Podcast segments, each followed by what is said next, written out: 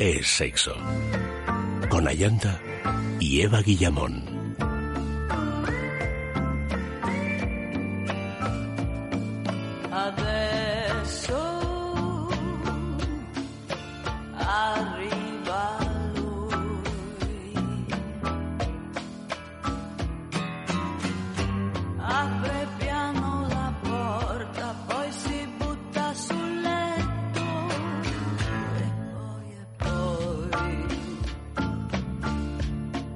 Buenas noches, queridos amigos, bienvenidos a Es Sexo.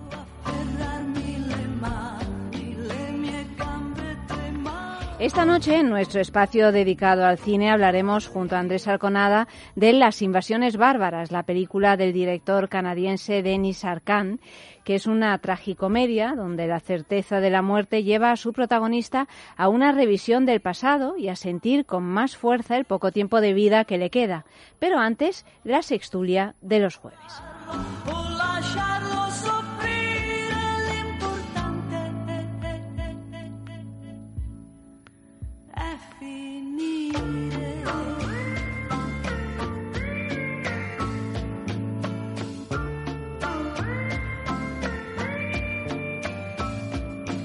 Eva, querida, buenas noches. Muy buenas noches. ¿Cómo estás? Muy bien, muy bien. Eh, Efe, estás como despeinado, estás como... Sí, como- es el viento estás de como este puente. revoltoso, Vengo del ¿no? puente, O menos sea, mal que ya- ¿Vas a tener un encuentro sexual? Digo, porque llevas pelo de encuentro sexual. Sí, tal vez. ¿Lleva Es pelo de no- encuentro sexual? Es que Bueno, ha, Dios he mío, pasado tanto preocupa. frío. ¿eh? pelo verdad. de encuentro sexual. Es verdad que He lleva... pasado tanto Sí. frío este, eh, eh, este este puente, este acueducto de esta semana. Esta- esta- que yo iba con ropita además de, ya Sí, de tú y todos. primavera-verano, Claro. que claro, ahora se ha acabado y vuelve el Has calor. tenido, que has tenido que follar para entrar en calor. no queda más remedio que despeinarme un poco. Tú, sin embargo, vienes ya, ya, No, ya, tú no, vienes yo he estado... Yo, ya, ya yo de casa, ¿no? No Ya he vienes. tenido puente, yo no he tenido puente. No. Yo por eso no he tenido posibilidad de enfriarme. Yo tampoco. Auri, buenas noches. Buenas noches. ¿Has tenido puente? Yo tampoco he tenido puente. Joder, somos unos desgraciados. Mira, si es que no Esto hay de los que ver lo peina- autónomos lo es peinaditos que tremendo, vienen ¿eh? los- Es tremendo. Eh, eh, Auri viene oliendo a a champú de manzana que me recuerda a mi infancia. Bueno, yo el lunes interrumpí mi, mi puente para estar aquí para mi libro. Ciertamente, es verdad. No, no, no, no, es cierto. Es que- aplicado, aplicado. Y sin embargo, Isaac... Pues Isaac Buenas noches. es buenas noches. Isaac es un afortunado en la vida, es Yo no un tengo puente, pero me, me voy mañana. Ah, te vas mañana. Me voy a pasar el fin de, De fin de semana. A Jerte, sí, Que no me voy a dar una vueltecita. Ah, Oh, te vas a ver. bonito. Oh, Sí, sí, y el Valle del Jerte. Conozco ahora solo un de poquito y voy a ver el resto. Es que además con esta primavera tan, tan jugosa, sí, sí, Sí. pero Tienen claro. que estar preciosos los Sí. cerezos. Así es que he dejado el puente para los que han podido y me voy el fin de semana largo, que hay menos gente y estoy más tranquilito. Es, Es el de los olivos en flor, ¿no? El de los Sí, olivos, sí, sí. los olivos de toda la vida que siempre han dado mucha flor y mucha satisfacción, ¿verdad? Sí, Sí. claro, claro, claro. Y mucha aceituna. Mucha, mucha, aceite. mucha. Bueno, pues muy bien, pues estoy, estamos encantados de teneros a todos aquí con o sin puente y empezamos la sextulia, ya sabéis que tenemos noticia falsa, pero antes os comentamos otra cosa y es que pues tenemos el juguetito, juguetazo más bien de Lelo, que es la marca número uno del mundo en el diseño de productos para la vida íntima, qué bonito eso de la vida íntima, bueno pues para, para el Íntima goce. y a veces sexual. El goce del sexo, eso es. Eh, es célebre por haber protagonizado una transformación radical de la manera de entender los masajeadores personales, su aspecto y todo eso. Así es que si quieres ser uno de los afortunados que gana uno de sus productos, pues es facilísimo participar en nuestro concurso. Solo tienes que completar una frase de la manera más original que se te ocurra. Todo vale fotos, audios, vídeos y por supuesto texto para alzarte con el premio. La frase de esta semana, llevamos toda la semana repitiéndola, podéis participar hasta el, el domingo, es marzo lluvioso, abril ventoso, mayo con lelo, puntos suspensivos. La tenéis que terminar. De lo más fogoso. Por ejemplo, mira, ahí Eva... Qué apuntadora está Eva hoy, ¿no? ¿Has Está visto? poniendo ¿Has puntillita. A mí lo que más me gusta es radio. A ver, Efe. Ah, pues es fíjate que que nunca es había- ponerle una rima, tentarle con una rima y allí va Ah, ella. ahí va ella. Ay, gracias a que no te he hecho una redondilla. ¿Quieres hacer una No, no, no. redondilla? Ahora no, ahora no, a estas horas no. Repetimos. A estas horas no, A estas Mm. horas no, porque es que me engancho y me paso toda la noche. Eh, dale, ¿qué que pasa? dale. Eh, con- de una redondilla a otra. Marzo lluvioso, abril ventoso, Hacen mayo alelo, con lelo. Hacen alelo Florido y hermoso. ¿Ves? Bueno, otra. Auri. Auri ya tiene susto. Esto es como en el Ya cole. tengo susto. Sí, Isaac, que te llega, mientras te Auri llega. se lo No, piensa. No, no, no estoy. ¿No? ¿No? ¿No sabes hacer redondillas tú? No, fíjate. ¿Y tú qué sabes hacer? Pues la verdad es que me pillas ahora en un... Me pones un brete, no sé. Ay, eh, ay, en un renuncio. Sí. Eh, Auri, ¿lo estás pensando? Marzo lluvioso, abril ventoso, mayo con lelo. En fin, terminad esta frase para participar. Puedes hacerlo desde varias vías. Nuestro Facebook es sexo, nuestro Twitter, arroba es sexo radi- radio y nuestro nuevo número de WhatsApp, que es una novedad de esta semana, es el 681-205-327. 681-205-327. En cualquier caso, lo tenéis ahora mismo colgado en redes donde podrás dejarnos vuestras notas de voz que también las escucharemos. ¿Cuál es el premio de esta semana? Un Hugo, que es un refinadísimo vibrador anal, un sofisticado masajeador que, bueno, que os va a encantar. Está la foto colgada en Qué bonito Facebook, es. en He Twitter. visto la foto antes Es en muy, Twitter. Es bonito, muy bonito. O sea que, y además ya sabéis que los juguetes de Lelo verdaderamente pues son lo mejor que hay en el mercado de la juguetería erótica. Así es que concentraros y, y terminad esa frase. Marzo lluvioso, abril ventoso, mayo con lelo. Divertido y gozoso. Muy bien, muy bien. Se te alborota el pelo. Se te alborota Sí, el sí, pelo. Sí, sí. Bueno, vamos con la primera noticia de, de, la, la- de esta sextulia y luego os comentamos también el premio que tenemos en la sextulia. La Academia Sueca estudia no conceder el Nobel de Literatura este año. El escándalo de filtraciones y posibles abusos sexuales que han creado una crisis en la Academia Sueca estalló el pasado noviembre cuando Dagens Nieter, si es que se publica así, publicó, se pronuncia así, perdón, publicó la Dagens, denuncia. Dagens Nieter. Es que aquí tienes un Nieter, Has estado muy especialista. Dagens. Nieter. Nieter. Bueno, es- menos mal que mi- mis nociones de sueco me dan para esto. Pues el caso es que Dagens Nieter publicó la denuncia anónima de 18 mujeres por abusos y vejaciones sexuales contra el dramaturgo Jean-Claude Arnaud, muy vinculado a la academia a través de su club literario y además esposo de una de sus miembros, Katarina Frostenson. También se le acusa de haber influido en decisiones sobre premios y ayudas y por eso mismo ahora varias personas del Comité del Nobel de Literatura y la propia institución consideran que el premio no debería fallarse este año y que eso serviría para recuperar la confianza y reparar las heridas. Una de las propuestas sería otorgar dos premios de literatura en 2019 y otros medios de la, otros miembros de la institución, sin embargo, desmienten que el premio no se vaya a conceder porque creen que no es necesario tener un año en blanco. Hombre, es que el año en blanco está bien si sirve para eh, ver qué ha pasado realmente, si este señor realmente ha cometido esos acosos, esos abusos, y, y quitarle de en medio si es así. Claro. Eh, Dejar de dar el premio por dejar de darlo y dejarlo todo como estaba el año que viene, pues da un poco igual, ¿no? Es un poco un sinsentido, bajo mi punto de vista. Mira, Otra cosa que no he dicho, porque pensaba que ya había acabado la noticia, pero sigue, es que en- de los 18 asientos que se ocupan normalmente en el premio Nobel, solo quedan 11 y los estatutos actuales imponen la presencia de al menos 12 representantes electos. Bueno, no conozco las normas de la Academia Sueca, pero no creo que sea tan difícil encontrar a dos personas, por ejemplo, ex ganadores o ganadores anteriores del Nobel, para que ocupen esos, eh, asientos, esos puestos. Mm, No creo que los anteriores ganadores del no. Nobel puedan ocupar Es esos asientos. Es que Sí, es un tema de ganadores eh, electos, no tienen que ser es- votados. Claro, sí. es que aquí hay todo una, una, un sistema Lo del de... Nobel es complicado sí. porque bueno, en- Y muy antiguo, el además, son premio- esas cosas... Claro. Hmm. Como mucha mucha gente sabe, Alfred Nobel, que se llama Nobel, es, eh, eh, inventó la dinamita, La dinamita, se- sí, sí. entre otras cosas, era un químico, se hizo multimillonario, murió bastante joven. Dicen que, que su mujer le engañaba con un matemático y por eso no instauró el premio Nobel de Matemáticas, lo enmascaró con el de Economía, que se concede a muchos matemáticos. Bueno, esto es una cosa que... Para, eh, y, y lo que hizo es legar la fortuna que se- eh, y gestionada por una fundación Nobel para conceder estos premios que han llegado a ser los premios por antonomasia. O sea, unos premios concedidos por un país relativamente pequeño, aunque muy notorio, que te, te- te otorgan un prestigio universal. O sea, uno, si se dedica a una de esas áreas, llegar a premio Nobel es como ganar el mundial o, o- Zenit. o- sí, sí, es el, el no va más. ¿no? La, la, eh, la Fundación Nobel eh, bueno, ya es una institución casi del Estado y de la corona. O sea, está presidida por el rey de Suecia y, eh, y entonces, bueno, transforma el premio Nobel, por supuesto, en un asunto de Estado. Eh, los premios los conceden diferentes academias. El de la paz, además, se otorga en Oslo, una especie por el pan-nordismo este de... Y el premio Nobel de Literatura lo, lo otorga lo que se llama la Svenska Akademin, la Academia Sueca. Luego está la Academia Sueca de Ciencias, que otorga a los otros. El, el, el Karolinska, el Instituto Karolinska, que es el de este gran hospital y centro de investigación médica, eh, otorga el de medicina.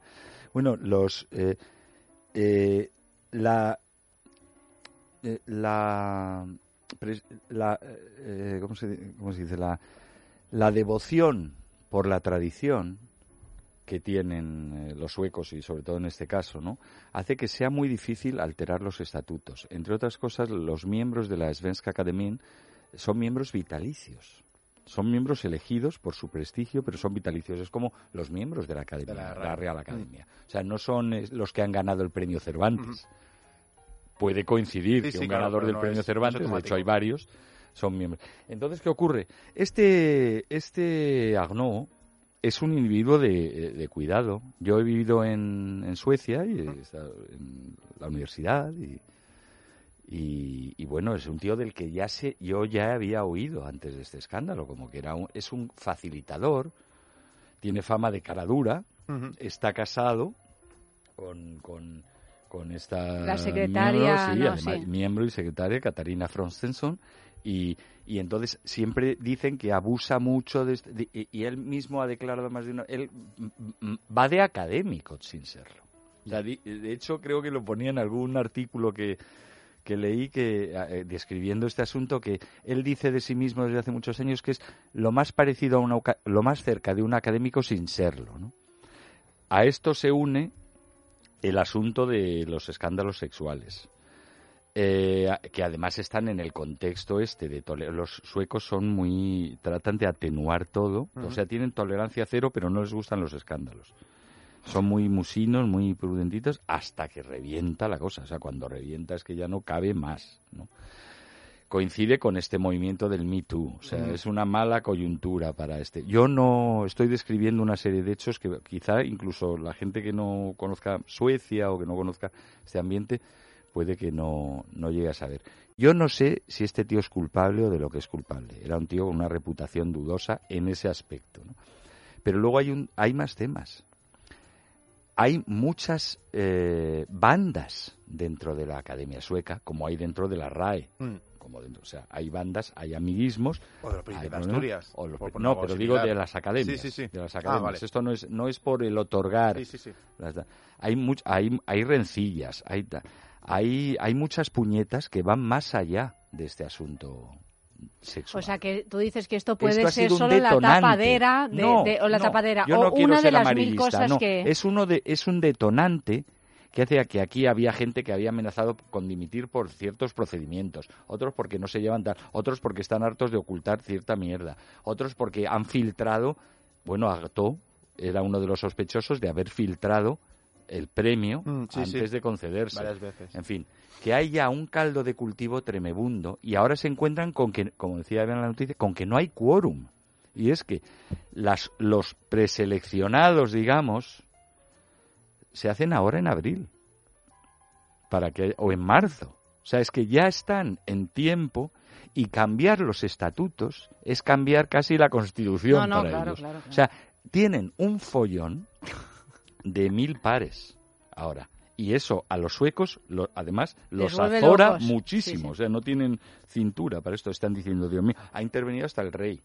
Pero precisamente por eso tenían que ser eh, o sea, ellos son- rápidos, aunque sean discretos, sacarse de encima del problema. son y supongo que yo lo de lo que vamos del asunto del escándalo sexual pues no sé pero vamos eh, hombre Por supervivencia, decir, ¿no? no me gusta pero cuando el río suena agua lleva Ya. y yo personalmente puedo decir que este tipo tiene fama dudosa pero eh, apuesto a que el premio lo conceden, porque si no el escándalo No, de claro, dejar va vacío más grande, el premio que- Nobel de literatura, que es como el el que más Suena. vuelo Sí, tiene, sí, ¿no? sí. El que convierte en estrella de rock al autor, porque nadie sabe quién es el premio Nobel de Medicina. O sea, salvo... Sí, sí, ese- sí. Pero salvo que sea de tu país, el primer premio andorrano de Nobel de Medicina, ¿no? Pero si no, yo creo que esto sería un, un problema grave para la reputación. Ya lo está siendo, ¿eh? Sí, sí, por supuesto. Para la reputación de los premios, ¿no? De todas maneras, yo no lo sé. Hay un montón de maneras de, de hacer las cosas, por supuesto, pero la posibilidad de no dar premio este año y el año que viene dar dos Es absurdo. me parece de un, de un absurdo tal. Si tú quieres dejar un año en blanco, por las razones que sean, que luego, bueno, pues tendrán que valorar si a nivel de marketing o de publicidad o de prestigio es eh, mm, conveniente o no. Pero dar el año que viene dos, porque este año no has dado, chico, pues no des. O sea, me refiero, si tú Totalmente. decides no dar, no des, pero es como, venga, este año no, pero el año que viene dos, no os preocupéis. Fíjate que yo no había oído eso. Es que Sí, tam- yo lo había leído. No he de estado hecho, muy era- atento a la noticia, aunque me, no es que me toque de cerca, Mm. pero vamos, que puedo aportar cierta perspectiva casi doméstica, ¿no? Pero, eh, mira, esto seguro que ha, que ha salido en algún, en algún debate, en alguna tormenta de ideas que han tenido y tal vez se haya filtrado o alguien. Y es típicamente sueco. Pero ¿cómo vas a O dar sea, es decir, que pues O sea, yo- no pasa nada, damos dos. Sí, sí, es una cosa como de este sentido de lo justo y el equilibrio que tienen, que es muy típico de, es casi parte de básica de la, de la cultura, de, de la idiosincrasia sueca.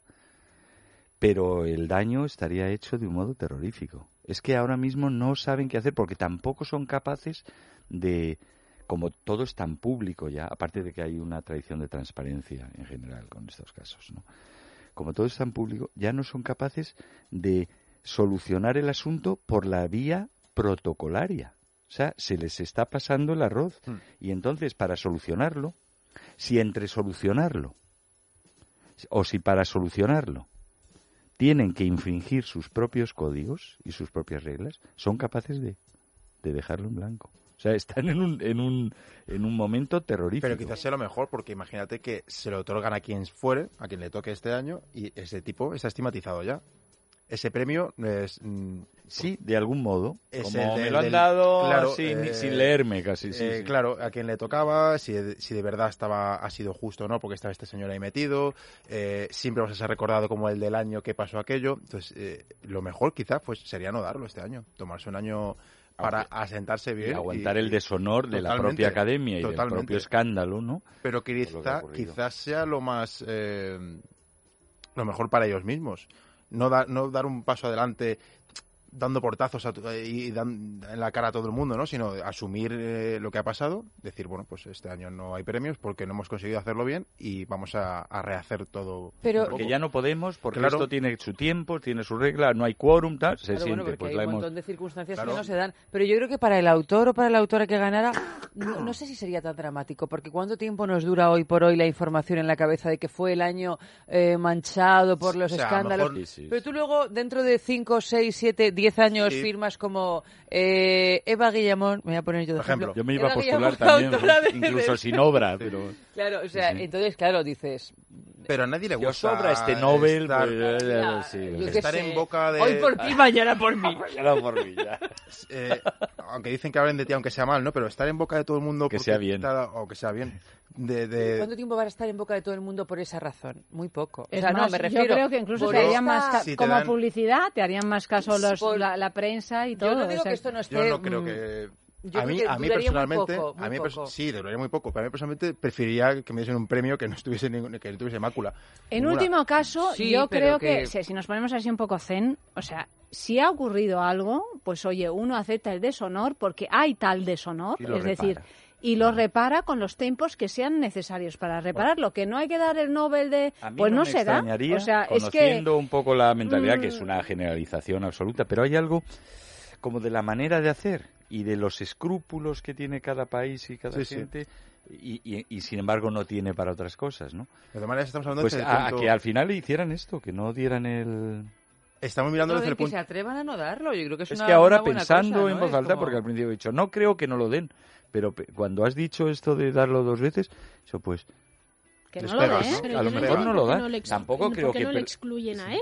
Y, y si, si hay otros eh, No, pero si él, él componentes... en realidad es que él ni es académico. Pues entonces, ¿por qué Porque tiene ha habido que una connivencia. Ha habido una connivencia. Ha de habido una connivencia connivencia. Lo que pasa sí. con, con este tema del, del- de los mitus varios que estamos viviendo es que son secretos mm, compartidos por un montón Pero de no gente. han dejado ¿no? de dar los Oscar, aunque No. no, no es exactamente Ahí lo mismo. quería ir yo. pero- De todas maneras, estamos centrando mucho en el premio, pero de todas maneras, la conducta de este señor, si se demuestra que es así, es mm, imperdonable.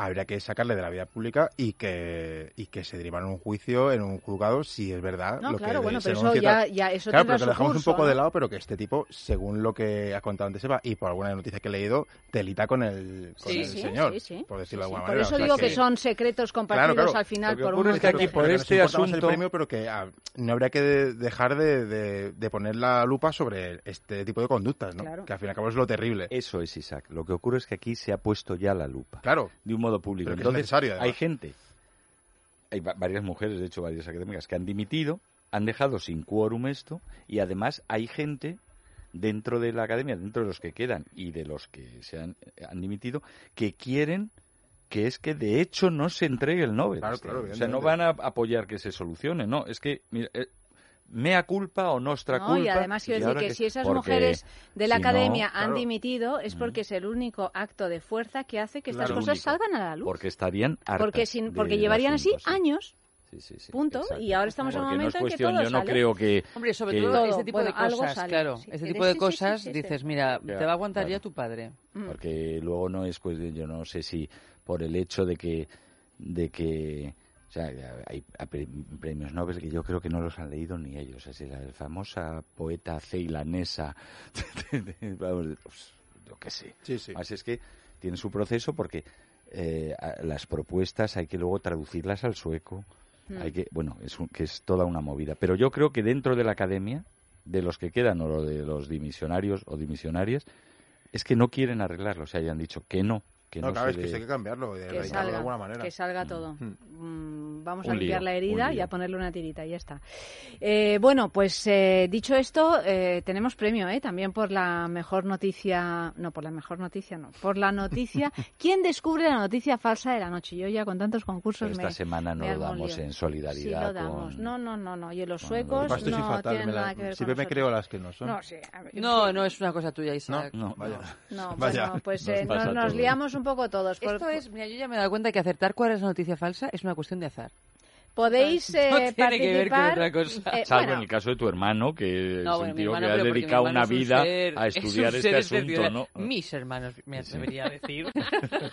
bueno, pero una vida tenemos... dedicada a este claro. asunto, claro. a la hipocresía y a la mentira, y entonces hay quieras que no. Hombre, pobre Jorge. Bueno, Pobre No, Jorge. no, no, me refiero a estudiarla. En mi Estudiarla, familia la hipocresía y la mentira la hemos estudiado desde todos los puntos de vista para que no nos la den. Son hipocritólogos. Hipócritas. Hipócrita, qué bonito, ¿no? Bueno, arroba es sexo radio, el Facebook es sexo. Ahí podéis votar cuál es la noticia falsa de la noche. Evidentemente esta primera que hemos leído, pues ya sabemos que no que no es falsa. O sea, esto esto es así. Pero tenemos premio, que es un kit de la marca Bijou Indiscret, un, eh, un kit con un diamante vibrador. El diamante Auri, ya El llamado diamante- diamante Auri. El diamante áureo. Mm, Sí, sí. que es por. Auri, que es por Auri. Y, y también podéis ver en Facebook y en Twitter la, la foto y, en fin, simplemente nos decís, pues es la 1, es la 2, ¿queréis dejar de hacer ruiditos con las manzanas, Es la los manzana de bolsitas? Las, es que sois, tre- es que parece que... que no, Como en el colegio, Isaac de no, porque Isaac, como Es entre que otras es- cosas es técnico de sonido, sabe estarse quieto. Claro. Lo que pone nervioso a Amalio. No, a Amalio y a mí, Y a porque, claro, y, al- y sobre todo a los oyentes, a los escuchantes, Croc, maravilloso, croc. Cric, croc. Bueno, pues eso, entonces eh, esperamos vuestra participación y mientras un poquito de música. A ver, a ver. Este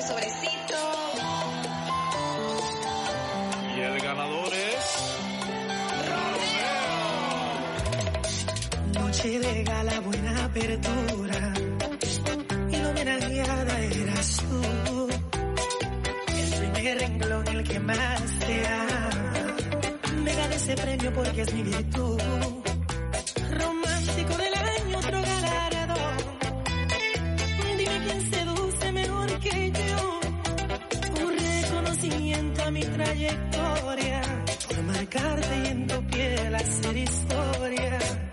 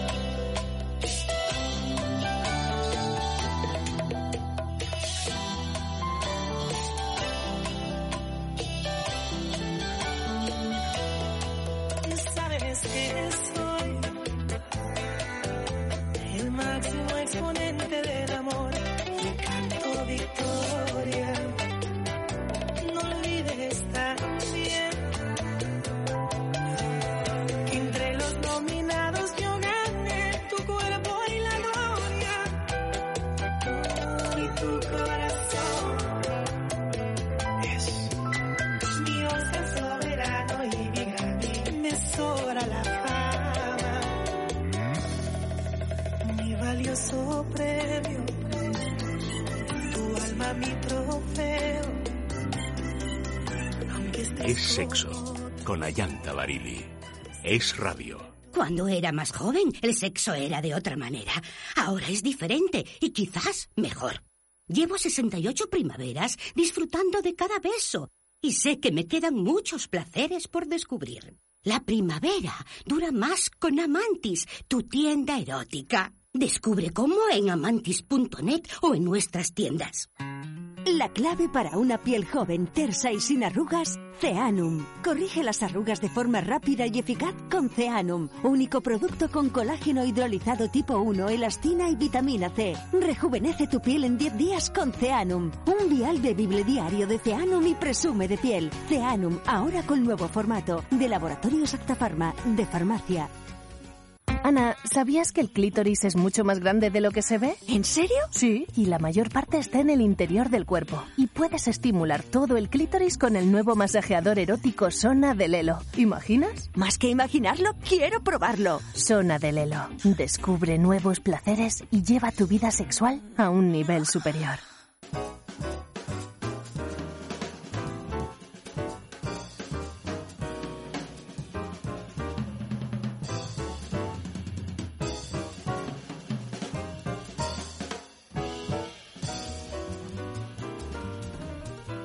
Segunda noticia de la noche, un hombre tendrá que hacerse cargo de la manutención de sus 13 hijos, fruto de diferentes relaciones. Yo no he sido. Pues menos mal, porque si no, no creo que pudieras estar aquí ahora mismo. No, tendrías que estar, no sé, Eh, eh, trabajando, con 13 trabajando, pero trabajando. remuneradamente, no como aquí, que aquí. Aquí no cobramos, aquí lo hacemos todo por gusto. Por, por puro gusto Por amor a las sexual. ondas. No, por amor al sexo.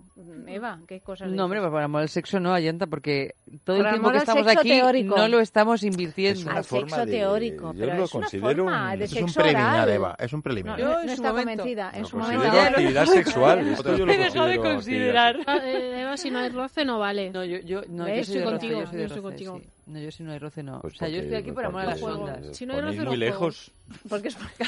ponéis muy lejos en esta mesa. Hombre, el roce es importante, ¿eh? Yo más que importante diría fundamental.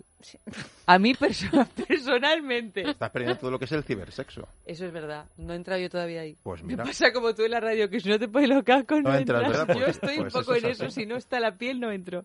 Pero oye, Es igual... muy del siglo XX. Eva. Por eso el Soy grupo muy de Eva se llama diga, Dúa de Soy Pel. del siglo Sí, XX. sí, sí. Ha Dúa hecho un chiste, he hecho un No, no, chiste, no, lo habéis, no lo habéis apreciado, o sea, para una vez que digo algo gracioso en la vida. Me- me He he dicho, perdido. por eso el grupo de música de Eva se llama Dúa de Pel. Pero tú fíjate que Dúa de Pel... Mira, os voy- o sea, en realidad os voy a contar así en primicia por qué se llama Dúa de Pel. ¿Por qué? Porque porque cuando estábamos barajando nombres y tal, mm, a, a Sonia, que es mi compañera del grupo, dijo, pues mira, eh, eh, estaba sonando la canción esta de Dura de Pelar.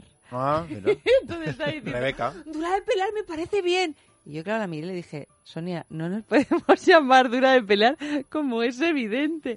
Y no nos terminamos de, de, encontrar en un nombre y le dije, bueno, pues yo voy a ponerme a, a quitar letras de palabras hasta que demos con uno que nos guste. Y el único en el que coincidimos fue Dúa de Pel, La gente no me lo puedo piensa... creer, yo creo que creía que era dúo, un dúo de, Jamás, piel. jamás conociéndos pensaría que venía de algo tan prosaico como la Ya canción es de como Rebeca. decir dura de pelar, sí, pero así como te una- lo digo, con es la boca dura- llena de aguacate. Dura de Sí, pelar sí. es dura de pel. Pero es verdad que son duras de pelar también, Bueno, o sea, hay sí, algo... Pero claro, eh, eh, pero just- por varias razones, yo por muy duras de pelar que fuéramos incluso a nivel acústico, no me parecía que estuviéramos en la onda de dura de pelar. No, hombre, no, no, eso... pero no. dura de pel viene de ahí. Si te teñes de rubio te das un aire. Sí, ¿verdad? Ya lo hizo. Yo que soy así pechugona, si me Bueno. de Ya lo hizo, ya se tiñó de rubio una vez y, y fue una experiencia que no le gustó. No No, no- no, no no lo vio nadie. Bueno, perdona, yo de, de posadolescente iba de rubia, ¿eh? Pero de rubia... Tú y yo nos conocimos un poquito después. Sí, un poquito después. Y aquí tuve una recaída, tuve una recaída en el 2014, que duró creo. 24 horas, 24 12 horas. o 12 horas, no sé cuánto. Me decoloré el pelo, me vi, me angustié de tal manera que me fui a la peluquería al día siguiente porque no Y podíamos vino hacerlo con un turbante al programa de radio sin decirme nada. Y de pronto le veo, la veo la con el turbante y le veo la patilla y le digo, Eva, ¿qué has hecho? Estaba Andrés Arconada. Nada, nada. Pero digo, pero enséñamelo. No, no me lo enseñó, solo No, no, le vi no. la patilla. Tú fíjate cómo sería que nadie insistió. Bueno, no, pues porque nada. estaba con un... Es dura de pelar, sí, sí. con- No, con- Qué bonita confesión aquí en las ondas. ¿Ves cómo tienes amor por Muy las ondas al sexual. final? No, no, que tengo mucho amor por Se las nota ondas. muchísimo. Pero que yo, de verdad, que dúo de pel no es dúo de pel ni de estas cosas de, ay, es un nombre gallego. No, no. Ni Yo brasileño. luego me he inventado un nom- una historia de que queríamos un lugar propio. nos Claro, el, un el nombre. planeta Pel y todo, Todo esto. Qué bonito. No, no, el planeta Pel es otra. Ah, perdón. No, lo tuvimos que inventar para. Ya había que- Es la coartada. Sí, sí, sí. Teníamos que inventar algo. Yo es que Pues inventamos un planeta No, no, claro, no, no. Pero qué bonito. Porque una vez que te lo inventas, oye, esto es como en Pretty Woman. Tú finges tener una relación con esa persona y al final, oye, que te enamoras. Pero esto es un poco como, como conocer a un ídolo de la infancia, ¿no? Un mito sexual o algo así que dices, pues al final, pues tiene arrugas o tiene pecas como todos, o es Sí. más corta un poco la magia, Eva. No. Porque pensabas que había Sí. sido una cosa así fruto de... Claro, alguna musa divina que había venido y y divinísima, hombre, y tan divina, porque Rebeca, convertir sí, sí. dúa de pel, o sea, du- dura de pelar en algo tan poético como dúa de pel, Muy bonito el proceso, si no te lo Sí. niego. o sea, Pero no me- tuvo- no- tuvieron que venir más de una musa. Desde luego. Bueno, leemos la noticia Sí. del hombre que tiene Esta 13 ya nos hijos y... cantamos, ¿no? No, no. Que Julia las- Vicario las- estará Que las escuchando. carga el demonio. Estará ¿eh? escuchando Sí, sí. desde el otro lado diciendo, anotando los minutos, porque ella si no llegamos a una cantidad de minutos dice, esta noticia no se ha comentado este van a dejar Está amortizado, está sin amortizar. De hecho, está desesperada con Paco de la otra sextulia, de la sextulia de los martes, porque dice que no se comentan suficientemente. No, Porque va por libre. Va por libre. A ver, sí, la verdad que sí. Mm, Mary y Richard son padres de cuatro hijos. Mary presentó la demanda de divorcio cuando descubrió no solo que su marido le había sido infiel, sino también que además había dos niños fruto de esa relación. Había sido precisamente la amante quien informó a la mujer de Richard, ya que éste se estaba desentendiendo cada vez más de su otra familia. Al divorcio se sumó la demanda de manutención de los hijos nacidos de la relación extramarital. Pero entonces, al inicio del proceso, uno de los abogados descubre que existen varias denuncias, todas de diferentes estados, en las que otras mujeres reclaman pruebas de ADN o directamente la manutención de los niños, todos hijos e hijas de Richard. Algunas habían sido retiradas supuestamente por algún tipo de acuerdo privado entre el padre y las diferentes madres, pero finalmente decidieron hacer frente común en una demanda que agilizó las pruebas de paternidad. Hace unas semanas, un juez resolvió que Richard era, efectivamente, padre de 13 niños, todos menores de edad, y que debía hacerse cargo de la manutención de todos ellos. Pues ha sido Richard muy fácil de pelar. Le han pillado por banda y es que tampoco hay mucho... Vamos, no sé, eh, si son suyos que pague, ¿no? Quiero decir. bueno, Habrá que pague si antes. puede, ¿no? Porque Claro, 13 que pague hijos, si pues... Bueno, depende de lo que Pero le es que pidan. los, los hijos comen pueda o no pueda. Ya, ya, sí, sí, sí, claro. Yo eh, hilaría algo más fino. ¿eh? A ver cuáles son las circunstancias Es que, de, esta- claro, es que de no- estas no paternidades en cada caso. No, pero la- el ADN ha dado Si positivo. el ADN ha dado positivo, el- No, no, Sí, no. pero por mucho que Aceptando positivo- que sea el padre. O sea, Ah, te eso, refieres sí, por sí, si sí, es como, si venga, fuera- quiero ser No es madre. lo mismo ser Idi Amin con su corte Mm. de concubinas que ser este hombre que, a saber, a lo mejor una le dijo, hazme madre y, y desentiéndete porque es el... Es O no dijo la ilusión nada. de mi vida, o no dijo nada, o luego años después, o se enteran. O sea, es un tema complicado. Yo, en, así en abstracto y, y en, y en- No y en querría ser él. absoluto, no, no, no querría ser él en las condiciones en las que se ve, a lo mejor en tener 13 hijos. O sea, no tengo Yo te compro el argumento para uno o dos, pero para 13. Que los no 13 sé la hayan engañado. cuántas mujeres, no lo dice la noticia, No, son no has tres, cuatro, cuántas, cinco. eran unas cuantas. No, me- no creo que tres, cuatro, cinco. Yo creo que ¿no? serán unas cuantas más, ¿no? Porque a sea, 13 o hijos, sea, que decir, lo que fíjate. tienes- O sea, pues, 13 Una media eh, que te hayan engañado una vez, son seis dos, mujeres. tres. huele a pero 13. inconsciencia. A inconsciencia. sí, como o sea, A inconsciencia ¿eh? seminal. A inconsciencia seminal. Huele a inconsciencia seminal. Oye, que los hombres tenéis ese poder y eso Bueno, pues y hay una- que tenerlo y a controlado una- porque una claro. fertilidad prodigiosa también. Porque, Hombre, pero no sabemos cuántas Sí, veces lo ha... Claro, ¿cuántas pero ¿cuánto veces? tiempo? No es tan fácil quedarse embarazado. Y además cuando tienes más de un hijo con la misma, o sea que no, eh, tiene, Mira, y pues, luego yo se creo que queda otra tenía vez como mucho No es un accidente, De ¿no? todas Claro. maneras, sabéis que hay una, una enfermedad o trastorno psicológico que no recuerdo ahora cómo se llama, pero que lo hemos tratado aquí en el programa, que son de esos hombres que, que les les gusta, gusta, mm, sí. Que dejar embarazadas a A la- a mujeres. mujeres. No tener hijos, Claro, claro, pero dejarlas pero embarazadas. tiene O sea, pensar que hay miles de niños en el mundo que son que llevan tu ADN, este tipo de vanidad Por o eso no digo sé lo cómo de, lo de que tenga más de uno con varias, ¿sabes? O sea, porque esto es el caso. Hombre, con una, con una de ellas tenía... Tenía dos. El eso, dos. Cuatro, ¿no? perdón. Ma- Mary y Richard son padres de cuatro hijos. Sí, Y de lo su- de De la que se separó es, es la... de matrimonio oficial. Sí, Sí, ¿no? Es la pareja Dice que se oficial. empezó Y a anterior, desentender del- otras dos. Sí, faltan Dos. nueve. Faltan nueve. Nos quedan siete. Yo creo que a partir de a partir como Es lo de que a partir ¿eh? del quinto y del tercer hijo eres familia numerosa y del quinto familia numerosa Sí. especial y todo Sí, eso, sí, sí. yo creo que a, partir de, del décimo aunque estén No, yo es creo que te tienen que amnistiar sultán, ya da igual eres sultán. sultán y ya estás por A partir encima. del décimo O sea, eres ya- sultán. además que cómo vas a a no ser que seas millonario pero qué vas a hacer Yo la verdad... ¿Qué vas a hacer ya por tus 13 hijos con un sueldo de Pues funcionario de correos? Darles el, el califato. A ti te doy el califato de... el califato de la calle. el- Al final son las madres, sí. la madre las que se come el marrón, entonces, en estos casos. No, marrón. o sea, está claro que... No, marrón, marrón, verde y de todos los colores. Claro, pero quiero claro. decir, o sea, si Richard... Bueno, pero no hay ninguna madre que tenga 13. Hay la que tiene dos, la que tiene cuatro. pero quiero decirte, están repartidos. Pero si Richard... Los hijos los ha querido tener. Sabían que era un hombre mejor- casado con, con una prolija descendencia. Es que, que a lo mejor Richard es un tipo No han muy reclamado solvente. Bueno, lo sabían. Han no. A lo mejor no, das por hecho que lo sabían. Claro. Bueno, es que vete tú a Quiero saber, decir- a lo mejor todas se creían la legítima. Claro, que a lo por mejor eso- Richard es un tipo muy solvente y hace frente a esto sin ningún tipo de problema. Yo, Yo, que me mira, pongo en mi posición y... Debe vamos, llevar la mochila alegría. para llevar todos los libros de Claro, familia. claro, este hombre. totalmente. Imagínate. Y estarán además repartidas, no, Llevará no un pendrive de familia, ¿no? Porque un libro no te... No, de volumen tan grande no habrá. Un disco duro de, Un disco duro, claro. de un tera. Un disco duro de un tera. Un disco Pero duro, encima pero muy duro, estarán, ¿eh? vivirán en el este mismo barrio, en la misma ciudad, en el mismo estado. Hombre, espero que sí. O sea, Uno en Boston y otro en California. No, yo espero que vivan en el mismo edificio, porque si no es un estrés esto, que, que solo tenga que coger el ascensor, ¿no? Porque si no, Yo pobrecito mío. soy muy sensible a estos temas. y no quiero Hombre, lo que pasa es que esta gente se tiene que conocer porque, claro, la posibilidad de que si viven en la misma ciudad de que te acabes enrollando con tu hermano es bastante elevada. ¿No? Sí. Digo. Sí, sí. Eso Claro. con, la... ¿Cómo era la, la atracción? eh, Ah, sí. La atracción Genética, genética, sí. obligatoria, Sí, ¿o cómo sí, se llama? La Porque atracción este, genética... no me acuerdo cómo se llama, pero está el estudio que tú cuando no sabes que es tu hermano mm, y lo conoces, probablemente tengas una atracción muy superior hacia él que hacia otra persona que no tenga ningún lazo consanguíneo contigo. Entonces hay muchas posibilidades de que, que se Se cometa enamoran. incesto de una manera Siempre he pensado que, que, que Michelle Pfeiffer y yo somos hermanos. Sois hermanos, no es ¿verdad? normal esta atracción que tenemos una el uno por el otro genética. sin siquiera conocernos.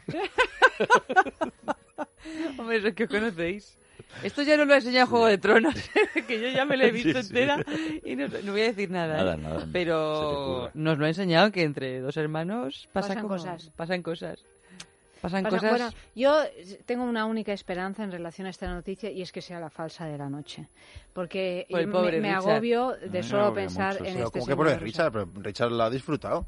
Sí, sí. O sea, pobres No, los niños. Yo es o que sea, pongo la situación de los No, niños. no, no. O sea, yo lo que niños. veo es que Richard, indudablemente, hay que ver la solvencia que tiene. Claro. Porque un Oye, igual, igual los tiene a usted colocados ya y, y están Y están genial todos. cada pasan y califato. fenomenal. Y son todos Si es insolvente el o hombre, sea, pues ya ha dado vida. Ah, Sí. ¿sabes? O sea, Sí, ya qué sí. más se le puede pedir a Eso es lo que menos me cuadra. Fíjate que todos sean menos, menores de edad y, y sean 17, con lo cual... 13, 13. 13. No le pongas 13. más. Oh, es verdad, Pobrecillo, 13. Richard. Qué número Pero más Camilo raro. de 17. Uy, no sé, ¿eh? Tenga mala suerte. Pero de todas maneras, tú imagínate O sea, que menores tú de, tienes... son menores de 18. Sí, pero es que hay... eh, Números no me cuadran. ¿Te o sea, cuadran? que, que son está diferentes cada año. mujeres. Sí, pero cada año. Bueno, claro. Bueno, cada año dos. eh, claro, o sea... Está en mira, una edad yo- muy fértil. Sí, Sí, claro, no, pero Richard sea, está o sea, va con una infidelidad, o sea, Hombre, dos al año. estarán solapando, pero claro, es dos que al me año está no. entrando un agobio, o sea, yo, O yo ya con año. dos hijos Pero ya me pensar- parece...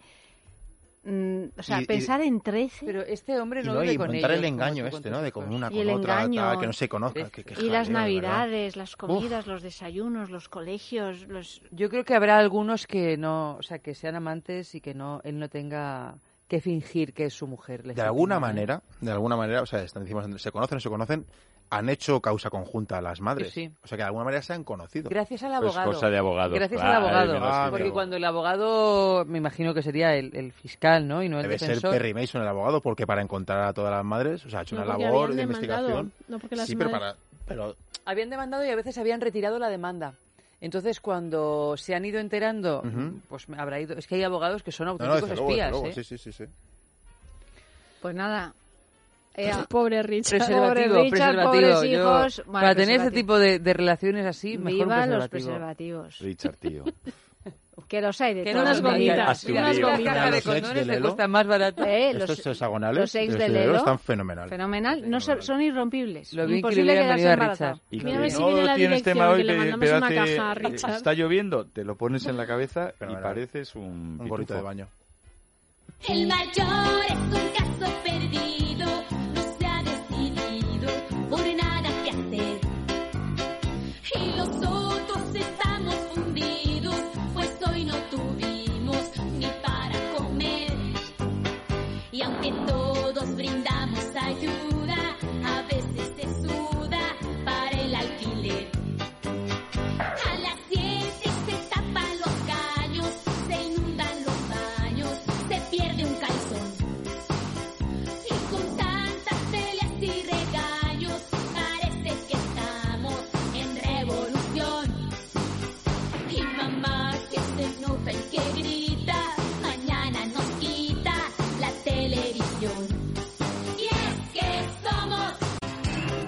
sexo.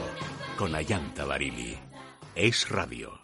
Muchas son las causas que motivan que más de 7 personas de cada 10 padezcan insomnio, estrés, ansiedad y factores ambientales. Dormax basa su eficacia en sus componentes. La pureza de su melatonina al 99% de pureza induce al sueño continuo. Los extractos de valeriana y amapola relajan y ayudan al descanso. La pasiflora mejora la calidad del sueño. Aprovecha las virtudes de Dormax. Mantén las horas de descanso sin interrupciones. Dormax, de Laboratorios Actafarma, de Farmacia. Antes éramos auténticos fitipaldis del amor. Ahora es diferente. Nuestros cuerpos son diferentes y los tiempos también lo son. Pero 72 primaveras después, el sexo sigue siendo increíble. La primavera dura más con Amantis, tu tienda erótica. Descubre cómo en amantis.net o en nuestras tiendas.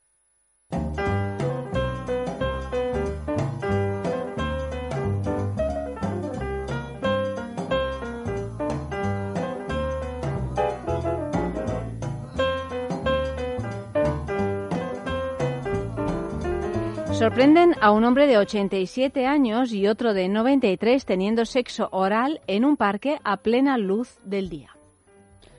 Sucedió a las 3 de la tarde en el Parque Isabel la Católica de Gijón, en, en Asturias. Uno de los hombres le ofreció a otro 10 euros y sin ningún pudor se bajó los pantalones para que su compañero le practicara sexo oral. En ese momento había varios menores y adultos que llamaron a la policía.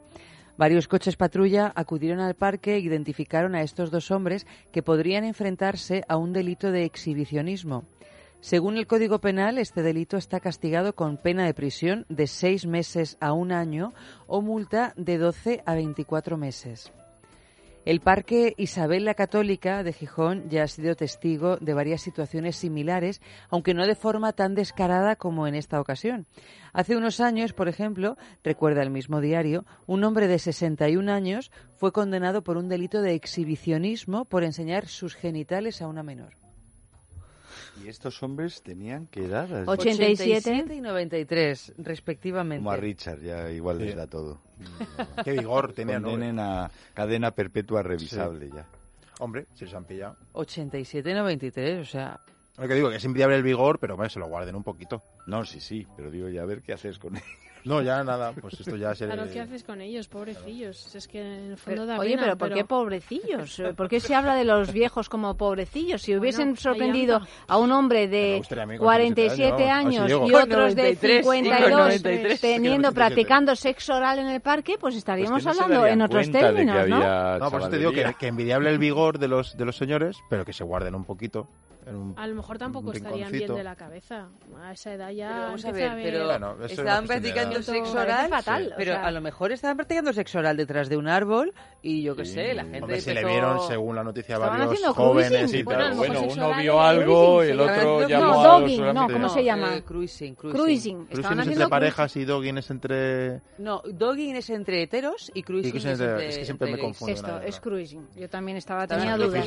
Pues está haciendo su cruising como todo bicho viviente claro, en los parques. O sea, que. Detrás de sus matorrales y llegaron tres de 14 años y mira, esto. Claro, y me imagino que se fue acumulando conociendo gente y ellos me imagino que se pondrían ahí detrás de su matorral. Pues es peligroso no, porque yo con 90 años ahí los en pobres. los columpios, ¿no? 23. Pero que, que, que, no, Auri, que con 93 años te sienta fenomenal hacer esto. Sí, sí, pero que no se les altere, que los hubieran dejado terminar. Ah, bueno, terminar, pobres. eso sí, eso que sí. hubieran hecho ahí un cordoncito y que no que terminaran, porque imagínate el susto y la sanitario. policía guarros, tal. Estaban en suyo, no ataque a los dos, la. Eh, no, y además, oye, había, había, uno había pagado 10 euros. Que parece una tarifa baratísima. 10 ¿no? euros, hombre. Bueno, para el otro, el otro, tampoco es. Que... Va por franjas de edad. Es verdad que están las pensiones Va por franjas muy, de edad. Muy difíciles. Claro, y está la cosa muy complicada. Sería tarifa, ¿Pago a quién? tarifa de jubilado. Por eso digo, tarifa de con jubilado. Carne, carne tarjeta de eh, oro, tarjeta, tarjeta oro. Tarjeta eh, dorada, pero. Dorada. Le enseño o en la tarjeta oro de Renfe o el carnet de la MT, que es Oye, gratis. Insisto, o... que me parece pero, estupendo que haga lo que les apetezca. Pero, ¿quién era el chapero y quién el. El chapero, joven, el de 83. El de 87, 87 perdón. 87 y no, 93. la verdad es que no sé quién era quién. ¿Quién feló a quién? Me imagino eh, que el eh, joven, ¿no? Mm, bueno, ¿por qué? Hombre, el joven. Eh, yo creo que... Bueno, el más joven. Seis arriba, seis Pero vamos, abajo. que, que un señor de 93 años eh, conoce a uno de 87 y le dice, pero si tú estás hecho un chaval. Claro, claro. es lo mismo claro, que nos pero, dicen pero ahora. elegirías a uno más joven todavía, ¿no? El de 90... Ya le estoy poniendo no, más años, oye, 89. a mí me gustan de mi edad. Claro. Más o menos. No, hombre, oye, pero, pero es que seis años tampoco es tanta diferencia ya, de edad. ¿no? Claro, pero por eso, más o menos. O sea, por eso. Pues yo con mi marido me llevo siete y estoy tan contenta. ¿Y te parece contenta? la misma pero, edad?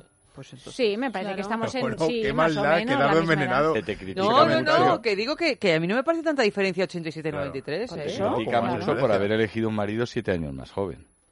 No, es siete años mayor, en mi caso. ¿Ah, sí? Sí. Es siete pues años mayor. Ah, Siempre me ha parecido. Que era más joven. Hombre, gracias, bueno. ¿eh? Que, requiebro más... Eh, eh. muchas gracias, Efe. Anda. No, pero si tú estás jovencísima, yo ya, hacía ya, 30 y 23. Sí, claro, sí. Y 18 y 97 también, sí. pero, bueno, en cualquier caso, yo creo que estos dos se fueron a, un parque público, como pasa toda la gente, como toda la gente que quiere practicar cruising y se escondieron y entonces claro, llamaron la atención del personal y el personal lo volvió a rodear. Si es que igual no estaban tan escondidos.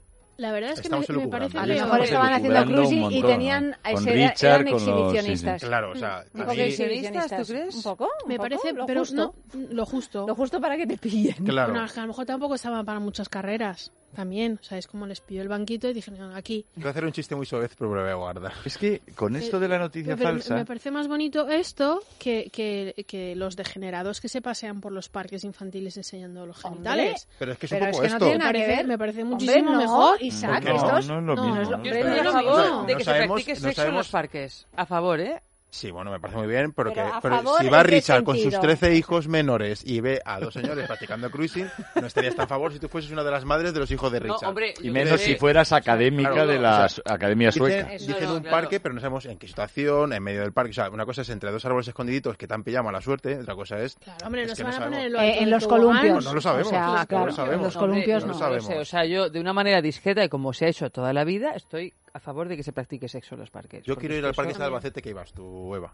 Me lo tienes que Mm, enseñar. Pues sí. pues Porque es- te estoy viendo el con muy buenos recuerdos. Sánchez- No, es verdad. Hay ¿no? mucho matorral, que- hay mucho que- matorral. Pero bueno, en parques grandes, con recodo, el Parque vida Jurásico, parque. en, en Sí, el Parque decir de Yellowstone. que es que hay no muchas posibilidades. el- El césped crece más fuerte, siempre. Y aparte de día, de noche, siempre es como más discreto, ¿no? A mí me resulta, a mí, mira, yo ir por el retiro y encontrarme a- me resulta incómodo. Claro, francamente, pues eso me no refiero. Me gusta. Yo mm, estoy a favor ¿Pero de la discreción en la vida. Claro. Bueno, he encontrado una vez estaba con, con, con mi hijo en el parque en la puerta de Alcalá, en el Retiro, Madrid, en la puerta de Alcalá.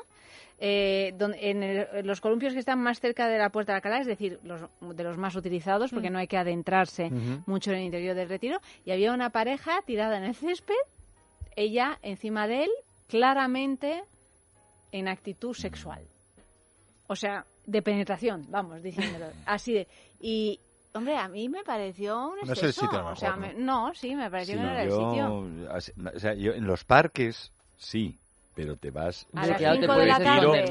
yo creo que tendrá alguna esquina, algunas horas, algún tal donde te puedas esconder, no Entiendo allí por qué. tras. Pero Porque te no pones te- a tomar el no sol, todo el mundo estás ahí a tiene... gustito, no te No, vas pero a la noticia no dice cómo ha sido exactamente. No, no, pero, la noticia no nos pero dice. sí que dice que les detuvieron porque les pillaron. O sea, si te detienen y te ve varias personas y tal, que decir, no estarían muy escondidos, sup- supongo yo. Bueno, a lo mejor Me los detuvieron después de haberse levantado. Que hay gente muy cotilla. Que sí, pero si te llama la policía, te da tiempo a pillarte, tal cual, a lo mejor no estaban tan escondidos. Bueno, de todas maneras, lo interesante de esta noticia es que se convierte en noticia no porque hayan pillado dos personas en el parque practicando No, no, sexo oral, que es algo Por el bastante, vigor, por el vigor. bastante, ¿no? Que sucede con Sí. cierta frecuencia, sino porque son así de mayores y a mí eso es lo que me parece fatal. Quiero decir que salta la noticia por la edad de estos señores, o sea que una vez más estamos también no, desde desde la prensa eh, eh, mm, estigmatizando la sexualidad en la tercera edad. Pues fíjate, No, yo veo al revés. está- No, yo- lo yo veo al revés. veo- A mí me parece fenomenal que se, que se haga hincapié en que las personas mayores tienen sexo, porque eh, gente de mi edad, que yo no soy ya tan joven, eh, dice, no, es que cuando el sexo a los 60, digo, pero bueno, es que esos 60 años eres una persona totalmente Perdona, funcional. o sea, con- Verás cuando lleguen a ¿Qué quiere 60. a decir? qué Claro, claro. A 60 Entonces, ¿qué quiere decir? dicen, sí, Que hay es que que no eres... ¿o qué? Por eso te quiero decir que, que, hay Claro, que, que hay es que que visualizar narices el el sexo asunto. en todas las edades y que el sexo es igual de sano y de apetecible, tengas 20, 30, 40, 50, 60, 70, 80 o 90 si eres capaz de tenerlo. Lo en además, fenomenal. y este además caso... con esta sí. detención les están tratando como mm, Uno más. como Sí. dos hombres de 30 años. Y que pueden incluso delinquir a los 90. Sí. Mira qué cara Están de malo muy- pones, ¿eh? Con esas cejas. Están súper orgullosos ellos dos. Claro. En fin. Pero eh, bueno, yo soy partidario del sexo en los parques, o sea, o no partidario de prohibirlo, siempre que se haga en los rincones y en los... No, momentos, prohibido o sea, Sí, sí, Prohibido está. pues que no lo prohibieran tanto, pero claro, no, no a la vista de los demás, sean pequeños o sí, mayores. sí, sí, sí. Ah, Porque es que eh, si no te apetece ver a unas Claro. personas haciendo qué cosas, pues No sé dónde le- el otro día se ve, eh, no me No recuerdo, vas a irte tú. No recuerdo en qué en ciudad, los tú has ido a, a columpiarte no con recuerdo en qué ciudad era española, se prohibía el sexo en los coches. Hmm. Y digo, joder. eh, Ciudad, en aquí sí, sí, en sí, no recuerdo qué ciudad fue, además es reciente. Digo, esta gente no ha tenido juventud, porque Sí. es que el coche es el primer sitio. Bueno, bueno, Bueno, es que no sabes dónde ir. Claro. Es Claro, que- no, te vas a un sitio escondido. Bueno, no o sea, sabes o no pones- puedes. Primero es el portal. claro, Eh, no tienes claro, es decir, pero no aparques el coche sí. en la, en la Mm. puerta del Prica, yo soy muy mayor, del Prica, del centro comercial de, de, de tu casa. O sea, te vas a un sitio reco- Eso es, recogido, recóndito, tal. Entonces, prohibir ese tipo de cosas es un poco absurdo O incluso. sea, si estás en doble fila aparcado, Claro, no está bonito. Esperanza Aguirre en el carril bus de Callao, Exactamente. y encima te pones a... No está bonito, pero si estás en un sitio que no molestes a nadie, oye, el coche al fin y al cabo es una extensión de, de tu hogar. Claro. Sí, Yo estoy de acuerdo. Claro. O sea, no te lo Si voy no, a pues rebatir. cortinillas. Claro. Claro, en plan los Beatles, oye. Esto de, de todas formas, esto de, de la noticia falsa te hace intentar especular, justificar, entender noticias y luego es una humillación. Bueno, Una humillación. Pero bueno, la que hoy Es es, que- verdadera, mañana podría ser falsa o su prima Eso hermana. sí, ¿eh? O eso sea sí. que- sexo arroba es radio punto fm es el no no arroba es sexo radio es el Twitter me equivoco participad en la noticia falsa y o el Facebook en es sexo Cuando el crepúsculo se cierne sobre la gran ciudad y todo el mundo ya cansado sale de trabajar, me voy a casa para poder descansar. Y me empiezo a pelotar y no quisiera pensar que volverá a suceder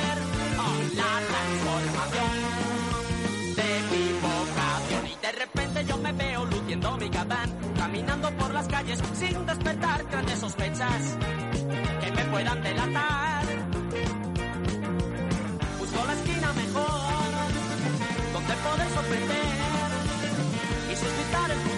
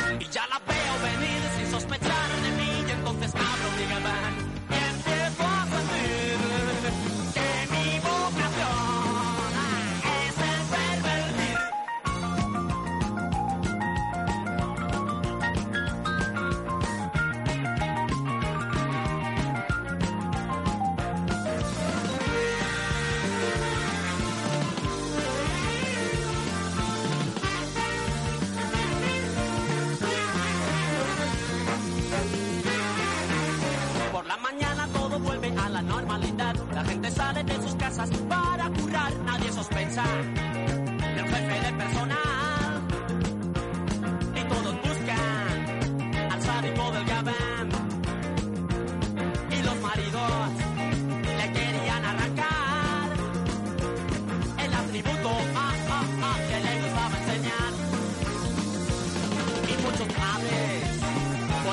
Cuarta noticia de la noche, se extirpa los implantes mamarios siguiendo un tutorial.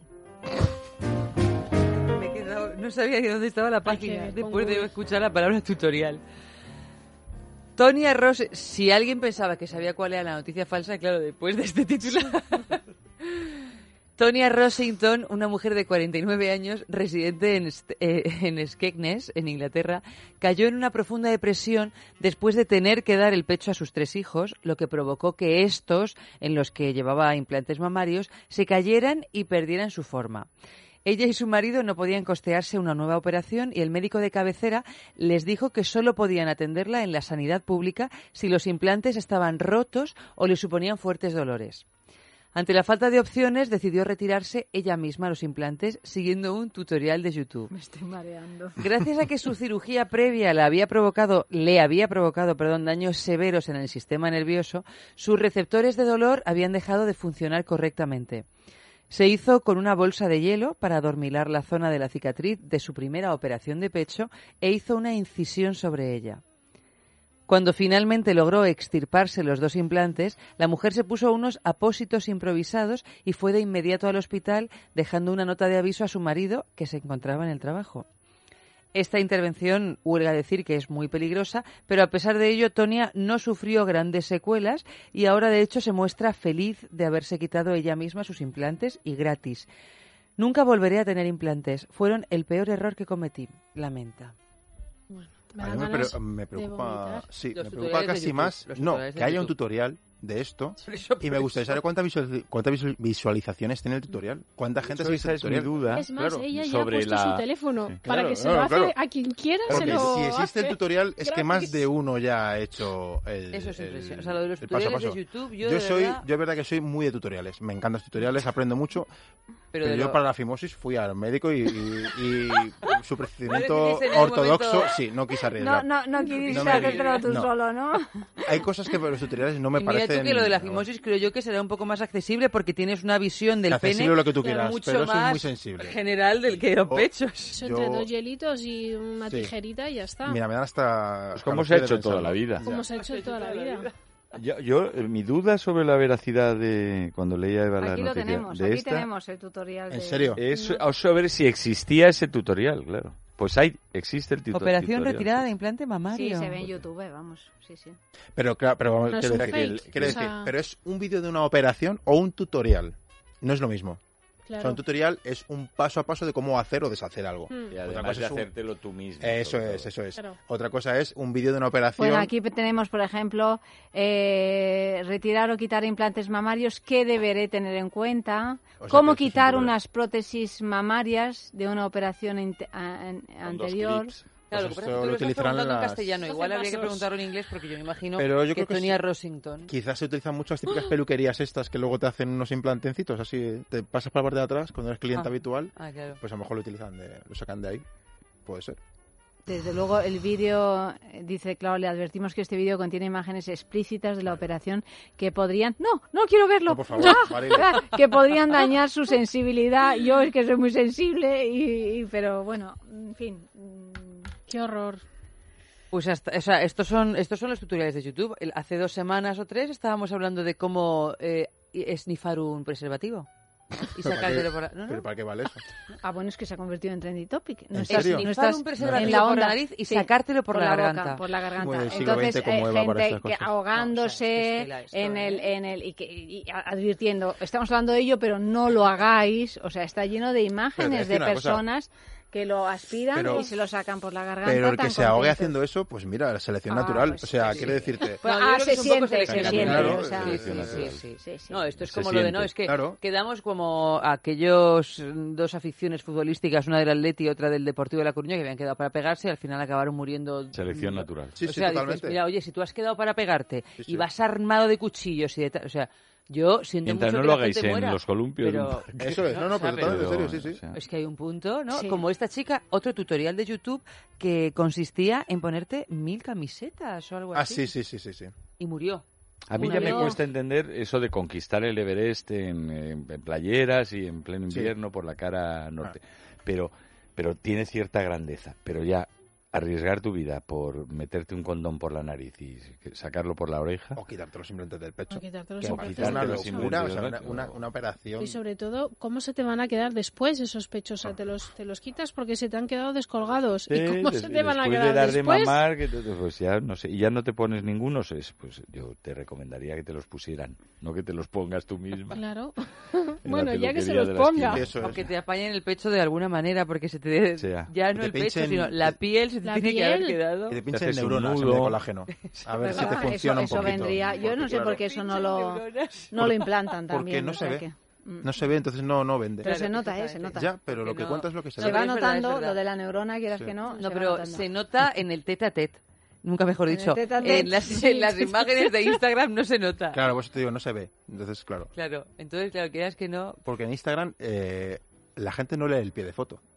Que a mí me resulta muchas veces interesantísimo. Solo ve la. A mí me encanta poner pies de fotos. Me parecen mejores que las fotos muchas veces. Pero la gente ve, pues eso. La el fotito. tete a tete, El tete a tete. que es lo que importa. Bueno, un poquito de música y vais pensando cuál es, eh, so- cuál es la noticia falsa de la noche. Pues es os, eh, os eh, repetimos que podéis participar en nuestro Twitter, arroba es sexo radio, en nuestro Facebook, que es sexo. Os leemos los titulares para que os lo vayáis pensando. Primera noticia de la noche. Primera noticia de la noche. La Academia Sueca estudia no conceder el Nobel de Literatura este año. Segunda noticia. Un hombre tendrá que hacerse cargo de la manutención de sus 13 hijos, fruto de diferentes relaciones. Noticia 3. Sorprenden a un hombre de 87 años y otro de 93 teniendo sexo oral en un parque a plena luz del día. Y la noticia 4. Se extirpa los implantes mamarios siguiendo un tutorial de YouTube. Pues nos lo pensamos y ahora votamos.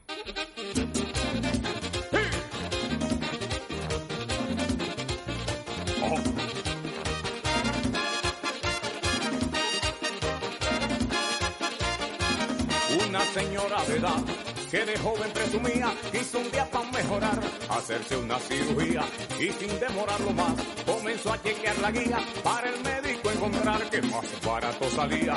Ella se quería quitar cuatro patas de gallina, la nariz enderezar y plancharse la barriga, las arrugas recortar en el cuello y en la cara y la boca redondear porque la tenía muy rara. Oye, qué lío ese.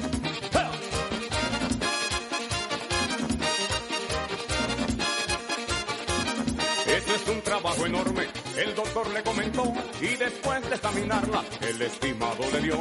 La señora decidió hacerse la operación, adelantado pagó y sin hacer objeción, terminó la operación. Trajo el doctor un espejo y cuando vieron la cara, todos quedaron perplejos. Señora, quedó muy bien, luce como una de 20. El doctor se impresionó y ella estaba bien sonriente.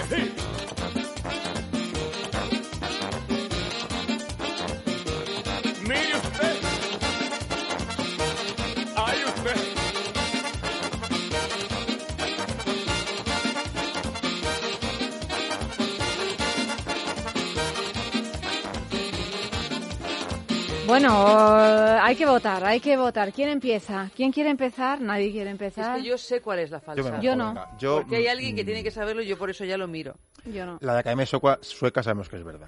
Es así. Las otras tres, eh, Richard me ha caído hasta simpático, fíjate, aunque es un El poco... de los 13 hijos. Eh, lo del tutorial me parece increíble, pero me voy a decantar por la del Parque de Gijón, porque 10 euros me parece muy poco. Es una tarifa muy barata y la gente, Por la fe- cosa está muy cara. ¿no? Tú Está muy cara la vida. Yo 10 euros me parecen muy pocos. Entonces tiro por la del Parque de los Señores. Pero tú mayores. piensas que son jubilados, ¿eh? Que a lo mejor era tarifa... Ya, pero... Tarifa senior. Ah, Ya sí, sí, sí lo he, pero, eh, pero no. Creo que no, que no puede ser tan barato. Yo Bueno, apuesto pues por la ahí dos. queda la... eh, Tú apuestas por la 2. ¿Cuál es la Sí. 2? Eh, la de los 13 hijos. Ah, los 13 Ah, sí, hijos. Richard. Es verdad, Richard. sí, sí, Richard, los 13 hijos. Richard. Eh, hay algo ahí que no me cuadra de números, Richard de Corazón de fechas. León. Sí, no. No sé si es el corazón. No Lo sé. que Ese tiene corazón, Richard. Tiene fuego en el cuerpo este Sí, señor, ¿no? ya, ya. Tiene, mucho amor que dar. Tiene mucho Sí. amor que dar y sobre todo mucho amor que pagar. Porque amor que pagar. Bueno, es que cuando das mucho amor acabas pagándolo, ¿eh? Bueno, entonces sí seremos muy león, porque las leonas son las que se encargan de todo. El león puede dormir 23 horas al día. Sí, sí, me cuadra. F está muy reflexivo. F, Yo querido. quisiera que lo de Richard fuera falso, porque me da Sí. mi aprensión. Pobre. Pero tiene toda la pinta de que si no es verdad, eh, podía serlo, ¿no? Está a Eh, punto de serlo, sí, si no es verdad, está a punto. Ya, sí, si no es ese Richard, pues era William, pero estas cosas pasan. Mm. Y eh, en cambio lo de los lo de los anciani- ancianos, el chapero y el cliente, Mm. no tanto porque sean 10 euros, sino porque se paguen uno a otro, me parece raro. Que uno lo haga por dinero cuando ha llegado ya a una edad provecta. ¿Tú crees que lo tenía que hacer por amor? por indigencia, o sea, no, no creo que esté baratas. viviendo de los No, 10 pero es verdad lo que euros. dice, lo que dice F. Si es cruising, es por puro gozo y no se Sí. cobra. El No se cruising es una cosa que es. Y eso lo veo más natural, pero Y que si es por uno de prostitución, 93 es poco. pague al de 87, y eso no está tan claro si no ha sido al revés. Bueno, pero en cualquier caso, quizá yo es que estoy de acuerdo contigo. O sea, yo voy a votar la, la 3 también porque me parece difícil que un hombre de 87 o de 93, no digo que imposible, pero difícil, se dedique a la chapería. No, Es eso. No sobre que todo porque entiendo no que no hagan no cruising, ¿eh? tendría mucho cliente. Pero tú o sea tampoco que- sabes la real. No, No. ya no. Ah, yo pensaba que tú sí que la sabías. No, porque ¿sabes qué pasa? Que lo leo y se me olvida. Ya sabes cómo soy. Pero se me olvida por eso completo eso sí en, en toda la ¿Para qué cantidad de cosas. Y entonces, pues como no tengo ningún recuerdo, pues participo yo también. No, bueno, yo lo leo, pero claro, a mí... A mí Eva se acuerda de todo. nada de la vida. Yo, Pero yo es que lo olvido, pero por completo, vamos. Es que... pero yo quiero también, antes de que se acabe el programa, decir que era una maldad, que tu marido parece muchísimo más viejo que tú, pero no siete, 70 años. No es verdad. De hecho, Mi lo es con Ese tu padre carca de mal. vez en cuando. Qué rabia le tiene. Tengo una rabia. ¿Le tienes rabia? ¿Pero por qué? ¿Qué Por quieres? celos. no sé. Ah, ¿tienes celos? Siempre me has gustado, Ayanta. Entra este, Amalio Música, Amalio Música. Oye, oye, oye, que la... mira que mi marido es bravo, Ya ¿eh? lo sé, ya es lo un sé. torito bravo. Bueno, eh... Está en mi corazón de león. Pero no, menos mal que no oye este programa. O eso dices tú. A ver si lo va a ver hoy. A ver oye, esta noche cuando llegues a que- casa. Oye, Eva, que me voy a ir a dormir a tu casa, ¿sabes? Porque no a sé qué va a lo oye en modo no sé ninja, qué puede pasar. sin decir En nada. casa, En modo eh, vamos, ninja. En Sí, mi casa, todo. Modo ninja no, Sí, sí. no, no es muy ninja. en mi casa estaréis a salvo porque es un cuarto sin ascensor y la gente así aburguesada como vosotros no sube a un cuarto. Pero serás, o sea, pero si yo he vivido toda la vida en un cuarto sin ascensor. Pero oyenta, esto se olvida. ¿Qué te crees tú que yo...? A mí se me Mi olvida. padre Cuando vive en un cuarto. Sin ascensor. Voy a romper una lanza en favor de Eva, que yo sé que vivía antes en un octavo, noveno o décimo. ¿Sin ascensor? No, tenía ascensor y me subía andando. ¿Quién? Eva. Eh, Y yo detrás de ella. Pero, bueno, me Pues, oye, trabajo, trabajo. Andando. no voy a decir nada, no voy a decir nada porque la No, liamos, yo, ¿eh? mira, Acabamos. no tengo noticia de que Isaac haya, haya llegado a mi casa, ¿eh? Yo... Bueno, No, me en el extraña, si sexto. vives en, En un el octavo sexto sin se des- ascensor, se vamos, desplomó hay ya. que quererte mucho, hija, pero mucho, ¿Verdad? ¿eh? era Claro, un claro. octavo, era algo así. Era un sexto, mi amor. Esto me parecieron más. No se acababa nunca. No, porque no se acababa nunca, porque claro, No, pero sí. es que yo, yo Y tú, subí en andando... serio, eh, subías andando. Tú eres una enferma. Sí, bueno, Rápido, ¿eh? De- mira, de verdad. rápido. Sí, sí. no, Sí. no. Ta, ta, ta, ta, ta. ¿Con maletas también? Hombre, ahora con maletas inevitablemente, en su momento con maletas no. A mí el cuarto Eva- sin ascensor me parece bien, pero la de maleta pelar. no me parece Verdad, bien. no, eso ya No. Las compras. No, no, yo con maletas Sí. no. No, las Hombre, ah, compras te bueno, las es que ahora no Bueno, tenemos sí. otro remedio, ¿no? Ahora quienes vivimos en un cuarto sin ascensor tenemos que subirlo todo O te la suben. a pulso. Ahí está Isaac abajo Claro. esperando para... Yo subía mi subirla. bicicleta y pesaban entonces, Sí, sí. con 10 o 11 años, hasta el tercero ahí. Tú fíjate. Y no sabía, bueno, ni- Y pesaban entonces para exactamente, girar en es el descansillo. ahora las ¿sí? bicis las No, no, no, hacen- eso era... Yo de Aún vivo verdad- de las rentas de aquellos Sí, esfuerzos. Aquello recuerdo. Yo, yo pienso siempre en los señores que transportaron el piano que tenemos en casa a un cuarto sin ascensor. Y yo me acuerdo que los Es veía que sois hacer- unas insensatas, Pero no de verdad. O sea, pero, Pero no ¿cómo- tenían poleas estos señores. Verás tú cuando con mudemos, más pronto que tarde. A pulso. Yo A recuerdo... pulso, a pulso. ¿No subieron por poleas por la No, no, ventana? no, porque además es un edificio tan antiguo. Ajá. Oye, estamos votando en la sextulia. Ah, sí, Yo entiendo que, o sea, pero... Ya hemos votado. Bueno, ¿no? venga, venga, a pulso, a con pulso. curiosidad. A ver, a ver, Es un edificio cuénteme. tan antiguo que no, no, las ventanas no son suficientemente grandes para que entre un piano de ese calibre, porque es de pared, pero es de estos grandes. Ya, ya. Entonces, claro, a pulso, a pulso y, y bueno, y haciendo unas No, no, a mí lo- una de las cosas que más me impresionó fue exactamente lo mismo. Cómo subieron. Yo subía la bici, pero en esa época, pues dos tipos me subieron el piano que me compraron. Y yo Esa es gente que no es- podía. Tienen. Esa gente Los iba, los iba a siguiendo burguesa. escalón a escalón para verlos sudar sangre. O sea, eso era una cosa increíble. Bueno, No, no, no. queridos, cuatro noticias. La sextulia. ¿Qué has Eh, votado? Bijou Indiscret ¿Ha es el kit, es Mira, el vamos a premio. hacer el, el pack. Eh. Isaac, Ayanta y F han A votado la hemos 2. votado a Y Auri, No, la gijones. 3. La tres, perdón, la de los viejecitos. las felaciones sen- senior. Y yo la de Richard. Richard y la de, y la de los de 13 Richard. hijos. Bueno, pues sabéis que no os vamos a dar el resultado ahora mismo, no, no, no, no, no, no, sino que en el sexo de cine con Andrés Arconada, en un ratito, enseguida, sabremos cuál es la noticia falsa de la noche. Ahora, de momento, Isaac, muchísimas gracias. Yo me quedo a escuchar hasta Te quedas que... a hasta- escuchar, pero yo no puedo irme a dormir pues- sin saber el resultado. Pues claro que sí, así. aquí. Tú y todos los oyentes que nos escuchan. Auri, querida, buenas Buenas noches. noches. F, buenas Buenas noches. noches, Yo me voy también a dormir a casa de Eva. Ah, pero yo, pero yo también. No, pues venga, Eso era. venga, yo me Ah. voy a dormir a otro lado y os dejo a todos la casa. os No, a preocupéis. todos no, a F y a mí, ¿no? Bueno, oye, pues a, a, a F y a ti, a todos los que queráis llevar, si Era queréis llevar a alguien. Ochen- 87 años esperando, Esperando este, este momento. Yo, yo, vamos, yo me voy, salvo que queráis que me quede para llevaros alguna cosita. Venga, sí, quédate. Bueno, Eh, si nos quiere llevar el desayuno a la no, cama pero y os alguna acompañáis cosa, la no, un vasito sí, de agua, yo sí, qué lo sí, que sí, hay, sí. sí, cualquier No sé, cosa. alguna cosa, o sea, O un lelo. O un lelo. Eh, no sé, claro. pases por ahí un rato. Que me pase un rato. A dar ¿Necesitáis fe. cosa? A dar fe. Seguimos con las jugadas carnales.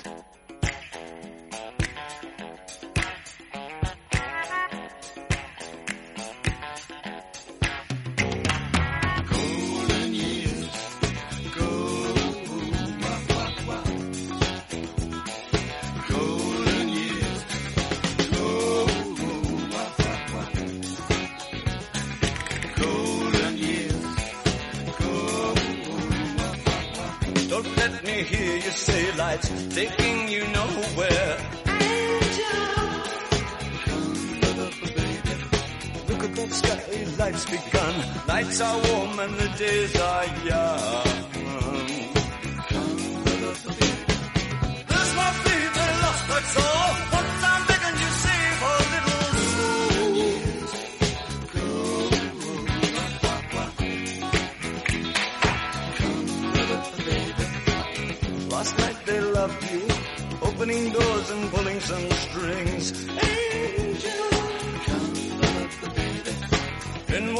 And you looked in time. Never look back, walk tall, act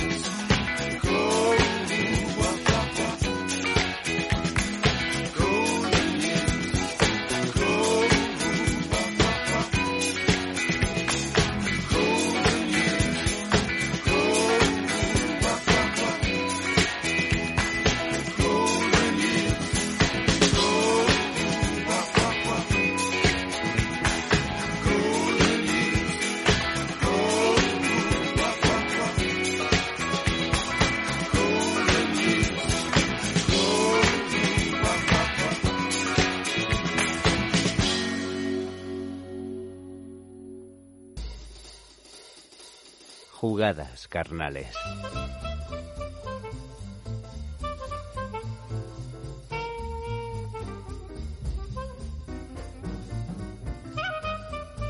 Por supuestísimo que sí. Última entrega de jugadas carnales en esta semana que va terminando, por lo menos en el sexo.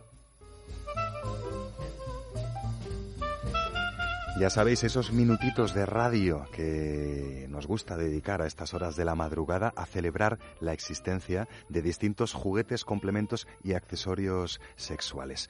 Herramientas, en definitiva, carnales, por supuesto.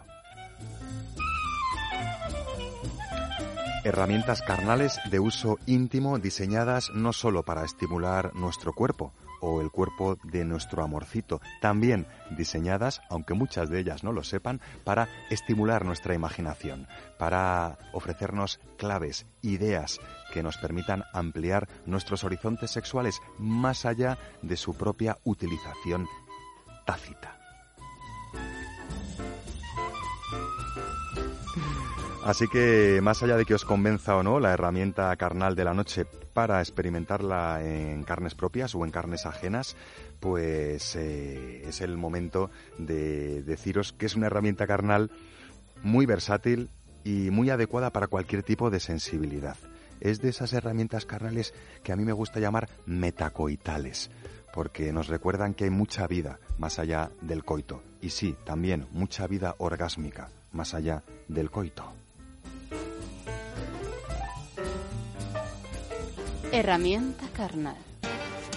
En este caso tendríamos que decir herramientas carnales tal cual, porque lo que tengo en la mano es eh, un kit muy elegante, muy fino, de inspiración japonesa, eh, con forma como de librito antiguo, pero que una vez que lo abro no encuentro páginas. Lo que encuentro es uno, dos, tres, cuatro, cinco objetos de placer maravilloso de la, man- de la marca Shunga. Os hablo de Shunga eh, porque muchos de vosotros ya sabéis que es esa marca de inspiración eh, japonesa.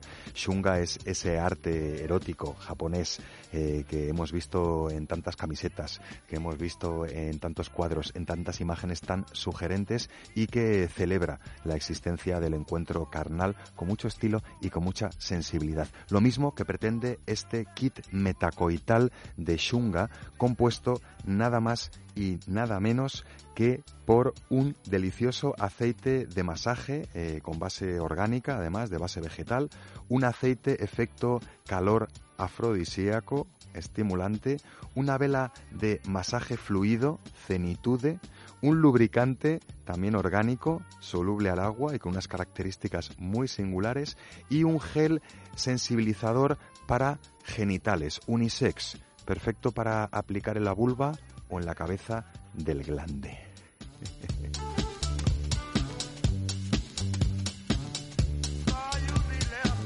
Anatomía carnal. Uf, ¿cómo describir eh, el potencial de nuestros cinco sentidos? Casi, casi, ¿no? Resumiendo muy resumidamente, anatomía carnal preferente de esta herramienta carnal, pues eh, nuestro órgano sexual por excelencia, el cerebro, por supuesto, el encargado de recibir, gestionar eh, todos los estímulos que nos rodean, por supuesto, en un encuentro carnal. Lo veréis cuando vayamos haciendo un repaso rápido por la infinidad de posibilidades que tiene este kit Cenitude de la marca Shunga. Es de la gama eh, Secret Geisas. Algunos todavía están esperando el kit antiguo, pero eh, Shunga se ha remodelado y lo ha cambiado. Tiene un formato nuevo, tiene más opciones de sensación y además todos los artículos tienen certificación orgánica y biológica. Descubriremos cómo afecta este kit a nuestro sentido del tacto, a nuestro sentido de la vista, a nuestro sentido del olfato y si me apuráis, me apuráis, a nuestro sentido de la imaginación. Jugada carnal.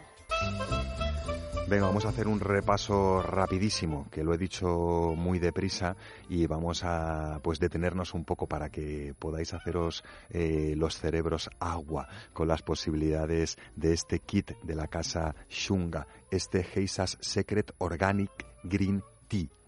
Pero vamos, con que digáis el kit de viaje de Shunga al té o al té verde, también os entienden. Bueno, empezamos. Eh, delicioso aceite de masaje con base orgánica. Una textura muy agradable eh, y perfectamente compatible incluso en un extremo con nuestras mucosas. No es donde va a alcanzar su mejor rendimiento. El mejor rendimiento lo va a alcanzar en contacto piel con piel. Recordemos, antes de masajearnos con cualquier tipo de aceite en eh, pieles que deseemos homenajear, antes nos tiramos el aceite en la mano y frotamos un poquito para que tome un poco de temperatura y resulte agradable el contacto resbaladizo de nuestras manos con la piel de nuestro amorcito. No le demos sustos con fríos ni derramemos el aceite a gotarrones por la espalda, al menos eh, sin que esté previsto para un efecto posterior. Más. Bueno, ese aceite efecto calor eh, afrodisíaco, ¿qué os voy a decir de él? Que tiene un aroma muy agradable y que además podemos también contactarlo con nuestras mucosas sin peligro. Tiene un efecto calor añadido. eh, que lo consiguen a partir de glicerina vegetal, por supuesto orgánica.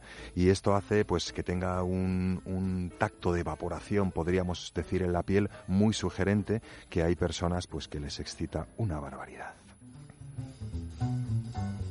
Más. Más en este kit, eh, pequeño pero matón, porque es muy manejable, casi casi como un libro pequeñito, pero sin páginas en el interior, con un sinfín de herramientas para sentirnos de una manera distinta. Completa o continúa este kit con esa vela de masaje fluido. Es una tarrina chiquitita, me recuerda un poco a las cajas antiguas de Juanola, pero cuando las abres hay una vela, una vela muy singular, porque está realizada no con cera, eh, sino con manteca de karité. Es un tipo de grasa muy hidratante, eh, muy agradecida en la piel, se utiliza mucho en, en muchas fórmulas cosméticas y que en este caso pues tiene un punto de fusión eh, pues muy agradable a la, a la piel. Empieza a derretirse cuando apenas quema y esto hace que podamos manejarla sobre pieles propias o ajenas sin miedo a quemarnos. No solo ilumina el ambiente, no solo aromatiza el ambiente, sino que nos ofrece un tacto desva- resbaladizo, muy muy agradable, muy muy hidratante y eh, perfectamente compatible con nuestras mucosas.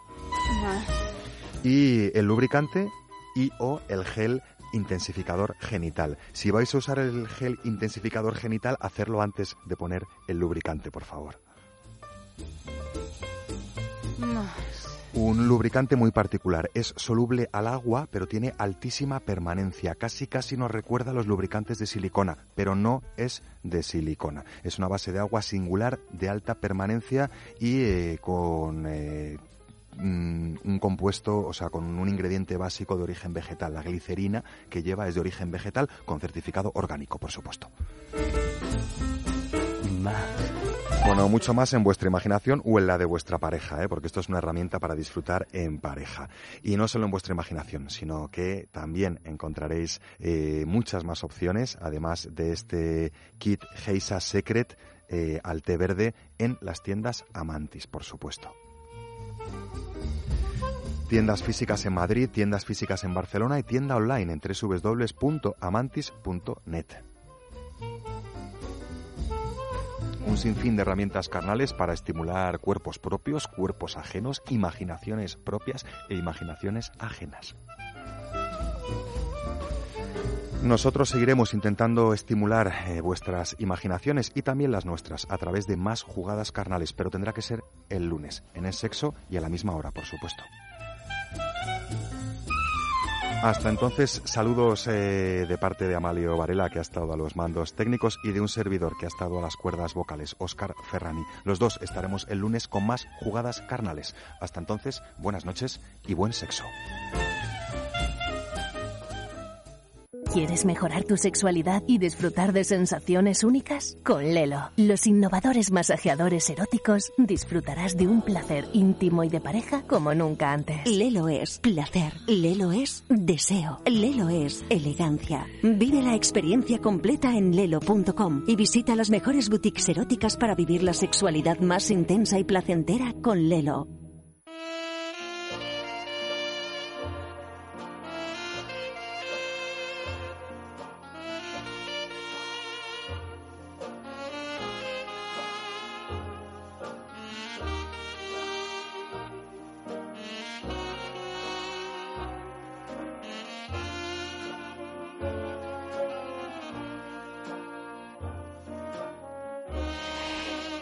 Bueno, y vamos con nuestro ex sexo de cine. Buenas noches, Andrés. Buenas, buenas. Buenas noches, Andrés. Hola, Evita. ¿Cómo estás? Pues estoy bien, podría estar mejor, siempre se puede estar mejor. Ah, que llamas a bien. Evita, Evita y a Yantita no la llamas a, A- Yantita a- ni a nada. Llantita no me gusta, ah, es Ayanta, o Darling, o querida. Ah, no, pero es que claro, eh, es que Ayanta ya es un nombre considerablemente largo como para decir Ayantita. Ayantita, es Ciertamente, que ciertamente, es- no se es puede. Pero en, mi cursi. casa en Roma, Andrés, me llamaban Anto- Ayantolina. Ya, pero es que los italianos tendréis a hacerlo todo muy largo. ¿Verdad? Es al contrario que los argentinos, porque los argentinos Claro. tienden a hacerlo todo tan corto que al final te acaban llamando por una letra. Yo tengo unos amigos que son argentinos, que él se llama Uriol, eh, y Sí. ella, su mujer es, es argentina, y lo llama ¡Uh! es verdad, ¿eh? Bueno, eso indica, muchas, eso indica muchas cosas, Eva, del carácter Sí. argentino. No, completamente, pero es que él que se ha argentinizado le llama Vi. Porque ella se llama Pues Victoria, digo, Vi. pues por eso. Sí, Bueno, hablamos de una grandísima película esta noche, Las Invasiones Bárbaras, una Mm. película del año 2003 dirigida por Denise Arcand, interpretada por eh, Remy Girard, Stéphanie Rousseau, etcétera. Es la historia de un hombre con un cáncer avanzado que tiene dificultades para aceptar la realidad de su inminente muerte y encontrar un momento de paz antes del final, especialmente porque tiene razones para lamentarse de ciertos aspectos de su pasado. Su hijo, del que se había distanciado, su exmujer, sus examantes y sus viejos amigos irán a reunirse con él para compartir sus últimos momentos. Esta película ganó el, eh, Oscar a la mejor película extranjera en el 2003. En el Festival de Cannes también se llevó mejor guion y mejor actriz, tres premios César, mejor película, director y guion, premios David de Donatello como mejor filme extranjero, etcétera. O sea, realmente un montón de, de premios y unas críticas extraordinarias y desde luego el aplauso del público. Escuchamos un corte. Hemos sido de todos separatistas, independentistas. Maoístas, feministas. Desconstruccionistas. ¿Existe algún ismo que no hayamos adorado? El cretinismo. No es su vida actual la que no quiere abandonar, sino su vida pasada.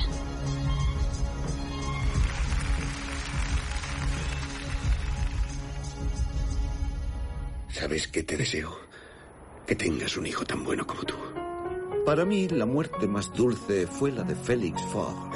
Su corazón dejó de latir mientras su amante le practicaba con entusiasmo la mamada de todas las mamás. A mí no me pasan esa clase de cosas. No es culpa nuestra si no hay quien pueda con tu corazón.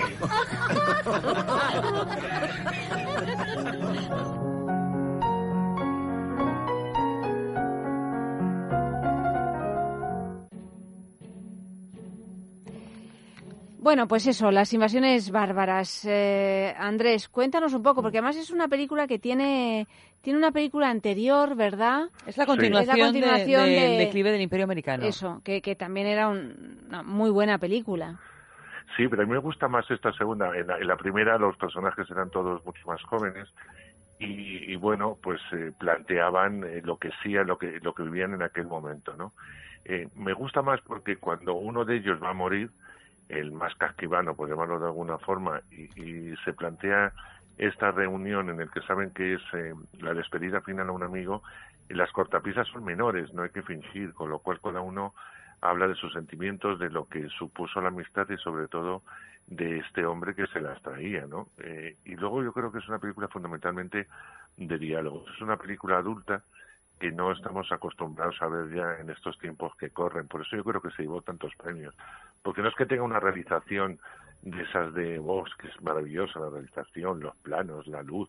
No, no, no, es eh, un guion, un guion que dice eh, cosas que dirían unos personajes eh, de una clase social determinada, en una situación determinada, y con unos diálogos que no le importa si algunos ofenden o no, sino que son lo que son esos personajes o lo que han sido, mejor dicho, y donde, donde han llegado ya en la escala final de, de una vida. Y a mí eso me, me gustaba más que la primera que, que bueno que planteaba otro tipo otro tipo de cosas no a mí me invita mucho a la reflexión la película y esta que la revisé hace poco no no como otras que a lo mejor las tengo muy recientes me gustó más todavía toda la parte toda esa parte donde se planteaba la vida misma no y, y me da mucha rabia que este tipo de cine ya no lo veamos y, y no pasa tantos años. Es muy difícil encontrar una película de estas eh, características con gente adulta que cosa que cuenta cosas de adultos pero que podemos entender los que eh, podamos ser un poco más jóvenes o al revés otras generaciones no y que esto se haya quedado postergado a lo mejor alguna serie de de las que vemos en las televisiones de pago que tampoco en las que no se pagan porque no se hace este tipo de series y da rabia da rabia que el cine se esté quedando en Vengadores en cosas de este tipo de, de grandes espectáculos en donde todo está muy vacío, muy vacío, donde no hay de profundidad. Por eso no me extraña que se llevase tantos eh, premios en su momento y que siga siendo fresca, porque sigue siendo el testimonio que podía ser en un año determinado, como son los eh, mediados de los 2000, pero podría ser ahora mismo, trasladada perfectamente. Ahora mismo las cosas tampoco cambiarían de muchas las cosas, ¿no? Porque depende de los personajes y de lo que quieran contar, las reflexiones son maravillosas, aunque no estoy de acuerdo con ellas. A mí me, me parece una película que no se muerde la lengua y sobre todo que no tiene pelos en, en la misma, ¿no? O sea que sí que me gusta mucho, por eso la he querido traer al programa de hoy. Claro, una de las cosas que yo creo que la hacen, eh, la película es del 2003, o sea que han Sí. pasado pues 15 años, ¿no? Ah, Estamos en el Ujú. 2018, pero una de las cosas que hacen que, que la peli o este tipo de películas no, envejez, no envejezcan tanto como lo hacen otras es que hay determinados temas que al ser humano siempre le van a ser, eh, le van a perseguir, ¿no? El, el- eh, igual que en la primera película, en el declive del Imperio Americano, se hablaba de sexo, los hombres por una parte, las mujeres por otra, luego se juntaban y, y bueno, es verdad que, que a lo mejor hay algunas de esas conversaciones, en, y estoy hablando del declive del Imperio Americano, la primera parte de esta película, que hoy por hoy ya nos resultan incluso un poco manidas, ¿no? Porque ya nos hemos planteado tantísimas veces las mismas preguntas que volver a escucharlas, pues en su momento podía ser algo revelador o revolucionario, hablar así con este desparpajo con el que Denise Arcand se, se plantea las cosas fundamentales, pero a lo mejor ya está más trillado, ¿no? El tema del sexo, pero es verdad que temas como el de la muerte y como todo lo que queremos dejar atado, o por lo menos eh, los conflictos más, más resueltos antes de morirnos, es algo que pase lo- el tiempo que pase nos va a perseguir, ¿no? Y son las mismas eh, filosofías que, que, bueno, a las que estamos todos enfrentados, ¿no? ¿Qué va a pasar? ¿De quién te quieres rodear cuando te vayas a morir? ¿Cómo te quieres morir, no? Amablemente con la gente a la que has amado y supuestamente te ama o no. O sea, que por eso yo creo que son estos temas que están tan mm, dentro del propio ser humano que es difícil que pase, ¿no? No es una cuestión de modas, es una cuestión de algo trascendental en lo que somos, ¿no? Como especie. Y abordado además de un modo tan, tan valiente, porque efectivamente es una película que por un lado te deja sin aliento porque no deja de, de abordar pues un tema que es el de la muerte, que es el del El de la conciencia de la el muerte, la además. de la muerte, el de la despedida, Mm. el del desapego, el de conseguir ese desapego suficiente como para tomar la decisión que toma este hombre. En fin, es una película muy occidental en Sí. todo su proceso, pero Sí, al sí. mismo tiempo que se, se acerca también a otras visiones Mm. mm, de otras eh, culturas, ¿no? Que en ocasiones tanto tan sorprendidos nos dejan, ¿no? Porque es, porque hay que tener mucha fuerza y mucho y mucho valor. Y al mismo tiempo es también lo que se dice un canto a la vida, ¿no? Porque no deja Sí. de ser una una reunión última de este hombre que está rodeado de toda la gente importante para él, con todos los problemas incluso que ha tenido con esa gente importante en su vida y se van, eh, ¿no? Vas entendiendo todos esos lazos cruzados que hay entre esas personas. Y es una película que en un momento dado incluso pensé que se podía hacer una versión teatral y, y por eso la vi varias varias veces porque me parecía que se, Que se podía que- llevar que a la se escena. podía Bueno, llevar sí, a puede ser. escenario y que y entre otras cosas porque tiene un grandísimo guion, o sea que es lo que tú decías, Andrés, ¿no? Es una película absolutamente hablada en la que en la que el guion es, es de una verdad y de una hondura y de una belleza y al mismo tiempo de una crudeza y al, no y al mismo tiempo vuela a otros a otros mundos no fantásticos y tan cinematográficos que, que en fin es indudablemente una película que no olvidas y en la que por cierto el sexo o la manera de entender el amor el sexo en la vida del protagonista y de los que le rodean pues es también muy interesante no Y además va unido, eh, ahora que hablas de lo del sexo, que es algo que, que antes lo he dicho, al perdón, eh, que es algo Mm. que no hemos tratado nunca, ¿no? Como en un momento dado el, el sexo ha sido, utiliza- eh, ha sido utilizado por el protagonista o por otros de ellos, ¿no?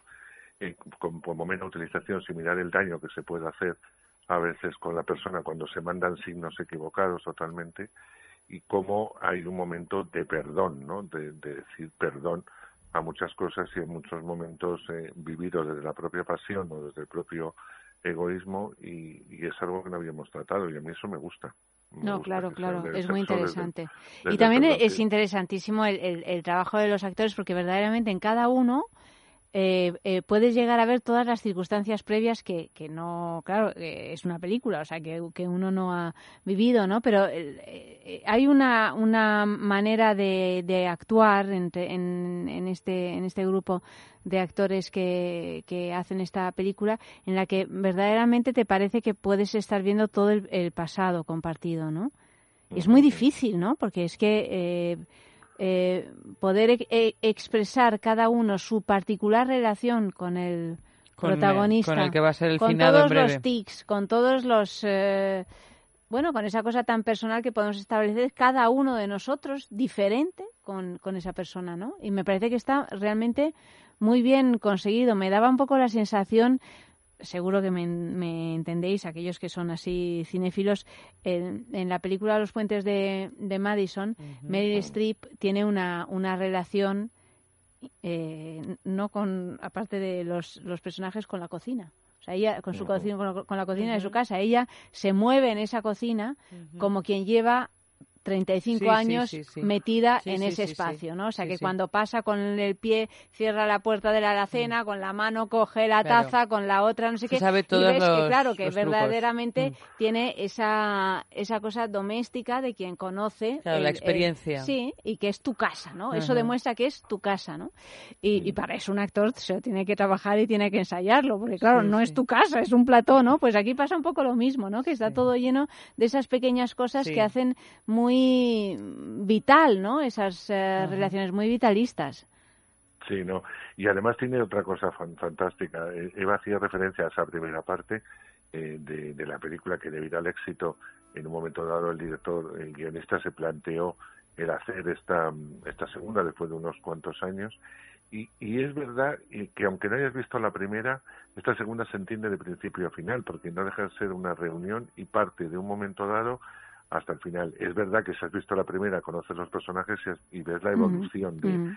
de los mismos, pero no es necesario, es una película totalmente independiente y, y no me extraña que en un momento dado se pensase hacer una función de esto que, que no, no es una idea abandonar, porque porque el tema está ahí, los temas están ahí y hemos visto cosas peores llevadas a, a escena, ¿no? Y, y sería una, yo creo que sería una Sí, sí, gran sí. función de teatro. Lo malo es que son muchísimos actores. Son muchos, hombre, habría que hacerlo, bueno, es como la ola, ¿no? Que lo, lo vimos eh, representado en el Teatro. Valle Inclán, son un montón de, de actores, hay que hacerlo en un teatro público, obviamente, ¿no? Que, que pueda subvencionar eh, Porque tantos además tienen que personajes. ser grandísimos actores, o sea, que no pueden ser, sea, que tienen que ser actores adultos que tengan una profundidad y, y, bueno, como los que salen en la película. Sí, sí. Bueno, es que si no, los diálogos no se sostienen, ¿no? No, no, no, no. no. Hombre, yo creo que sobre todo es que son una- unos actores de unas características muy determinadas. No hay gente joven, eh, que hay gente muy valiosa, ¿no? Sino que tienen que tener una edad, tienen que tener y luego tienen que tener, como dice Allanta, un oficio, un oficio tremendo, ¿no? Para pues para, para quererte desde el primer momento que salís en la escena, que son amigos desde hace tantos años, Claro, ¿no? claro, es que eso es Que complicadísimo. es fundamental, Sí. no, no es tan fácil de hacer, ¿no? Sí, es que la familiaridad, cuando no te conoces, tienes que trabajártela Claro, muy bien, claro, claro. Sí, sí, mucho, es verdad. Un sexo en la calle, Andrés. Hemos preguntado, ¿quién nos enseña a bien morir?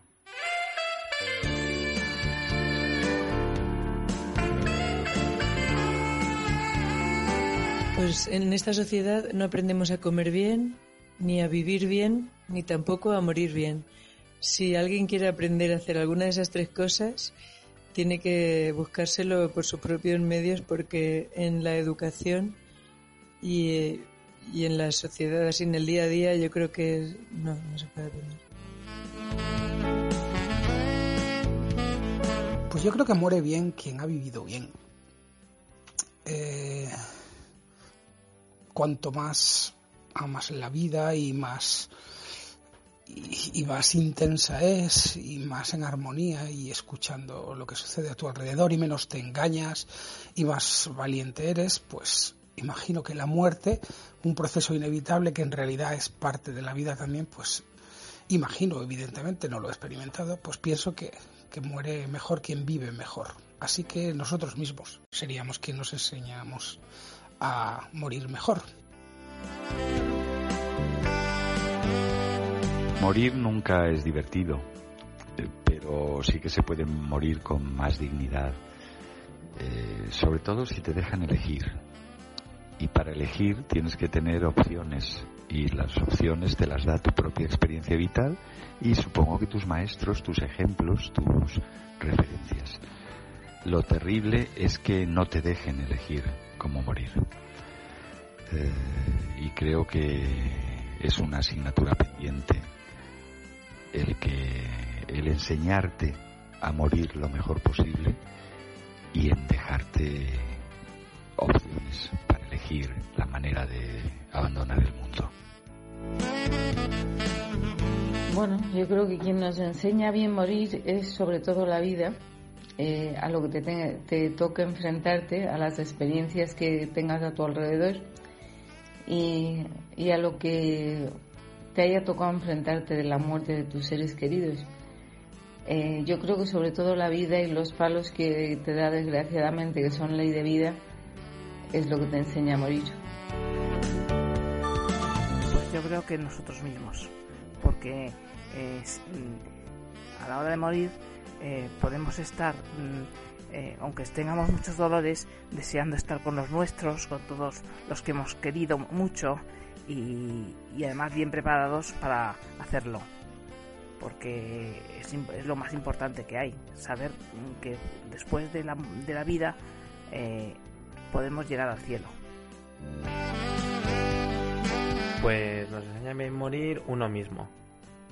Porque, bueno, durante toda tu vida, pues te vas dando cuenta de cosas te vas preparando para la muerte y bueno, y también un poco tu familia, ¿eh?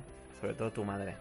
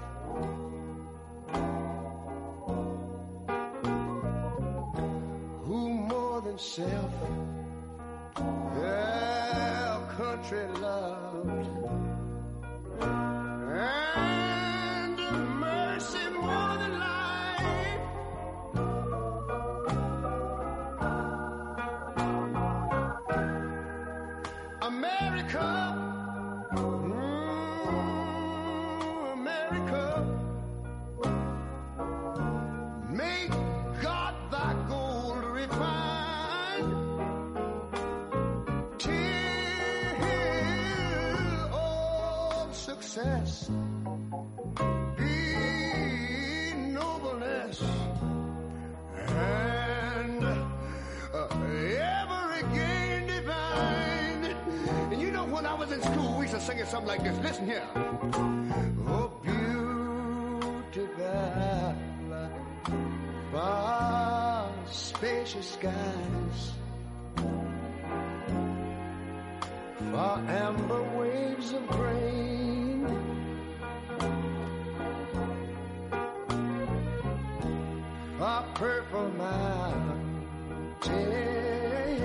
Bueno, y os eh, reboto la pregunta a vosotros. ¿Quién nos enseña a bien morir? Porque este es todo un tema. Es un tema en la película y es un tema en esta sociedad en la que vivimos, ¿eh? Y en esta cultura nuestra, vamos.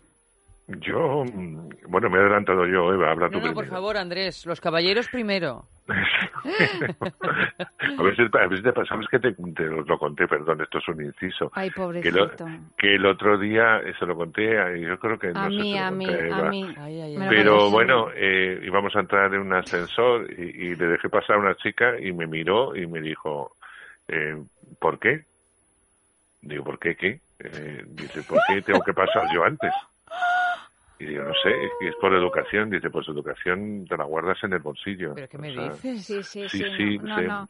Mira, es que me lo contaste, Andrés, y me dio una pena la Pero- situación. Y me quedé tan cortado favor, que, que de tontería, verdad... eh. Pero si es que yo ya creo que esto ya no tiene nada que ver con los géneros. Yo No, dejo por pasar en el supuesto, o sea ascensor que- por un tema de cortesía. Me da igual que sea una ancianita, un, un señor. O sea, me parece que es un tema de cortesía que ya... eh, Bueno, Bueno, y aparte, que un caballero como Andrés, educado en dejar pasar a las mujeres, pues oye, pues eh, qué maravilla. O sea, que es que de verdad. es que a veces los árboles no nos dejan ver el bosque. No, no, desde luego. Anda que. Hay veces que, bueno, Andrés, yo te Bueno. seguiré dejando pasar cuando, cuando sea que vayas Bueno. delante de mí y espero que tú hagas lo mismo.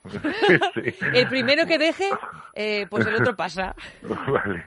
Bueno, pues nada, eh, yo quiero decir que algunos de los que han hablado en Sexo en la calle tienen razón, no nos preparan para, para morir, ¿no?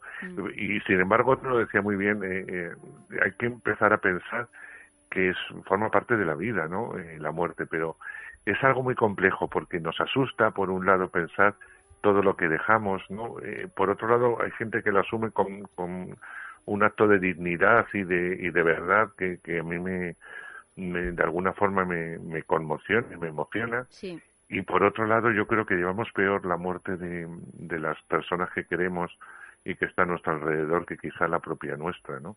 Y a pesar de todo no aprendemos, es decir, seguimos teniendo miedo, seguimos teniendo reparos, seguimos teniendo mucho mucho dolor y es, es un tema muy muy complicado. Pero sí, yo creo que en eso estoy de acuerdo. Forma parte de la vida y deberíamos asumirlo como tal y que cuando llegue el momento, si nos dejan, eh, poder tener la suficiente dignidad para abandonar esto y, y, bueno y pensar que, que hemos formado parte de una vida, ¿no? Y ya está. Yo, yo realmente creo que, mm, eh, bueno, es verdad que la relación que vamos teniendo con la muerte también va madurando, ¿no? Mm, Con, con suerte va madurando, si no va madurando es que hay algo que yo creo que no estamos haciendo bien, pero yo creo que la única manera de aprender a morir es aprender a vivir. primero. O sea, porque yo tengo la sensación de que gran parte del miedo que le tenemos a la muerte tiene que ver con ese vivir de menos que a veces hacemos. Entonces, mm, claro, indudablemente si tú no vives eh, a pleno pulmón, y no me refiero que tengas que estar siempre de fiesta en fiesta o gastándote todo lo que tengas, sino con la sensación de, de de no guardarte nada, de ni siquiera palabras, me refiero con, con- viviendo, eh, bueno, con la plenitud con la que con la que te gustaría vivir, ¿no? Me parece que esa es la única herramienta para poder llegar a la muerte sin la necesidad de que tienes algo que hacer todavía. Yo creo que es la, la, la única la única solución, me da la sensación. Luego la muerte de los demás pues bueno, también es otro aprendizaje, ¿no? Pero creo que forma parte un poco de lo mismo. Cuando tú tienes una relación con cualquier persona desde la, desde la entrega, en la calidad que tenga esa relación o el vínculo que se tenga, me parece que es mucho más fácil el que no se te quede nada en el tintero y, y yo, al menos a mí personalmente, lo que realmente me angustia de la muerte es el que el, el no haber sido capaz de ser lo que me gustaría ser, ¿no? Hmm, Yo no sé, yo es que estoy en un momento en que me... eh, Estoy en un momento muy confuso en relación a, a este tema. Sí creo que mm, es muy diferente la relación que puedes tener con la muerte de los demás que con la propia, ¿no? Yo personalmente en este, en este momento tengo la impresión de que no soporto una muerte más a mi alrededor, pero, pero porque creo también que hay un cupo. O sea, debe de haber algún tipo de cupo psicológico, ¿no? O sea, que, que pasas una, pasas otra, pasas otra y llega un momento, o sea, que te vas quedando cada vez más sin piel. Y esta es la sensación que tengo yo eh, en relación a la muerte de los demás hasta el punto que la muerte propia, la mía, es que ni, ni pienso en ella y me da bastante igual, ¿no? En estos momentos es como que ha pasado a un segundo plano por completamente. Luego me imagino que dependerá pues de las fases de la vida, de la edad que tengas, de, de, de mu- muchos factores, ¿no? Yo me acuerdo en un momento dado que para mí fue un momento muy delicado, ¿no? De, de- de- de pensar que a lo mejor podía llegar a morirme, que una de las cosas que más me angustiaban, y, y es algo que no he podido quitarme de la cabeza, es la sensación de que no solo me iba a morir yo, sino que además iba a matar en vida a la gente que realmente me amaba. Mi madre, mis hermanos, eh, en ese momento no tenía pareja, pero mi pareja sí la hubiera tenido, y eso me agobiaba tanto, pero incluso más que la idea de desaparecer yo porque y, y me pareció una cosa que había que decir. O sea, que honrar al que se ha muerto pasa por vivir sin que su imagen te suponga una condena. Yo Claro, con pero eso, no, no, no, no- de verdad, no, no, no sé si podría vivir. Y no me gustaría cargar a, a todos aquellos que realmente amo con la desgracia de que se han llevado mi vida por delante. Creo que es un ejercicio de, de generosidad para con la persona que se va, ¿no? Si realmente te quería y si tú realmente la, la quieres o la amas, es como yo voy a vivir sin que tu nombre me suponga una condena. Pero fíjate, al hilo de lo que decir los dos, eh, yo no creo que haya nada, porque yo lo he visto en mi propia familia, más, más cruel eh, que cuando a una madre le arrebatan un hijo. O sea, es algo tremendo porque por mucho que pase, Eva, es imposible superar ese dolor. Eh, es tremendo, ya no solamente en el momento que se produce, es verdad que el tiempo suaviza todo, afortunadamente, porque si no fuese así no podríamos vivir con ese con ese dolor. Y por otro lado, lo que dice Ayanta tiene razón, cuando se te va alguien a quien quieres, da igual que sea un familiar, que un amigo, eh, eso me da exactamente igual, te están quitando un trocito de tu vida, porque ha formado parte de tu vida, seguirá formando parte de tu vida porque está en el recuerdo, y mientras que tú vivas y tengas ese recuerdo, eh, sigue formando parte de eso. Pero tienes razón, Ayanta, es que te van quitando trocitos de, tu piel. Y a medida que vas creciendo, mucha gente que hay a tu alrededor y que ha formado parte de ese entorno va desapareciendo. Y es tremendo. Eh, es tremendo porque ya no es la pregunta de cuándo me va a tocar a mí, es que te vas quedando sin referentes. Y, y a mí me parece Bueno, pero es que eso muy, es la vida. doloroso. Sí, sí, ya, sí, ya eso lo es sé. la vida. Pero ¿no? es lo que yo Es como que vas decía. perdiendo, conforme va pasando el tiempo, vas perdiendo tersura en la piel, vas Claro. perdiendo inocencia, vas perdiendo, vas perdiendo amores también, ¿no? Porque se van yendo. Entonces, yo creo que también esta cosa de que, de que yo creo que todos hemos perdido a gente que amábamos muchísimo y que nos ha supuesto un punto de inflexión, pero eh, a, a mí realmente la, la idea de que ese dolor te tiene que quitar más vida, no tengo muy claro que lo hayamos eh, entendido bien, porque es que es inevitable. Entonces, eh, creo que, que, eh, lejos de, de que, de quedarnos con toda la luz que esa persona nos dio, nos quedamos con toda la sombra que ha supuesto su muerte. Y, Sí, sí. Y me parece que es una, una manera de morirse muy malentendida y que se está perpetuando por eh, generación tras generación, que nos quedamos con eso y entendemos que la muerte es eso. Claro, la muerte es un final y cada vez que se acaba algo, pues eh, es, es una tristeza infinita porque tenemos que aprender a hacer las cosas sin eso. Pero el que hayamos ya catalogado la muerte como esa sombra y que toda la vida, por muy plena que la hayamos tenido, se acabe convirtiendo en un triste recuerdo porque vale más la ausencia que lo que supuso la presencia me parece algo tan sumamente egoísta, pero yo la primera, ¿eh? yo también mm, vivo en, desde esa perspectiva la muerte, pero yo creo que es algo que ahora también, yo en mi caso, con unos padres que tienen ya una edad muy avanzada, me gustaría ser capaz de que antes de que muriera uno de ellos, ser capaz de entender que su vida y lo que para mí han supuesto sus vidas es mucho más importante y me tiene que dejar mucha más huella que su vacío porque si no, me parece que es una actitud demasiado egoísta, ¿no? Y que es un honrar la vida de las dos personas que yo probablemente, una de las dos personas que más he amado y que más va a amar en el mundo, me quedo con, con, con- esa sombra, ¿no? En lugar de con toda esa luz que me han llevado y que me siguen llegando a mí, me siguen llevando allá donde vaya, ¿no? Mm. Pero es complicado, Eva. No, Sí, no sí, no, sí sé que es Hombre, complicado, pero es que todo lo importante es lo que más es complicado. eh, bueno, es de lo más complicado con lo que nos enfrentamos los seres humanos, ¿no? En- bueno, en este complicado. sentido, pues ahí tenemos otra preguntita que es si te gustaría dejar este mundo rodeado por todos tus amores, porque es también lo que muestra esta película de la que hablamos esta noche, Las invasiones bárbaras.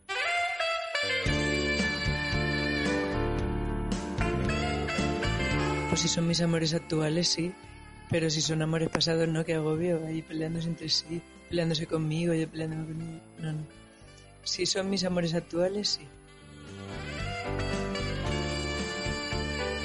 Sí, de todos mis amores, mis amores amigos, mis amores familia, mis amores amantes.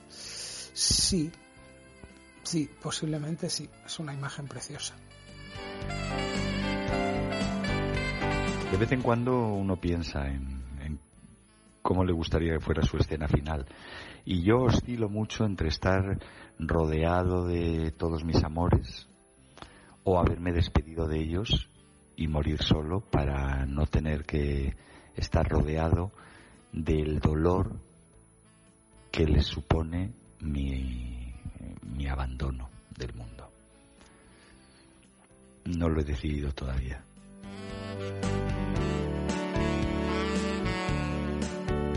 No, creo que me gustará rodearme de todos mis amores, porque amores hay de todo tipo, no solo de pareja, y ya sería tanta gente a la que quiero y he querido que estaría medio loca.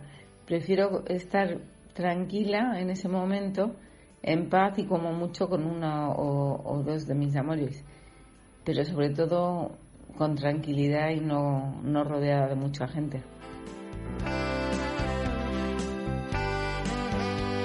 Sí, me encantaría, porque realmente es, mm, es importante para mí estar rodeada de mis hijos, que son los que más quiero ahora, hoy, hoy por hoy. Y además, eh, también me gustaría ah, de mis amigos estar rodeada.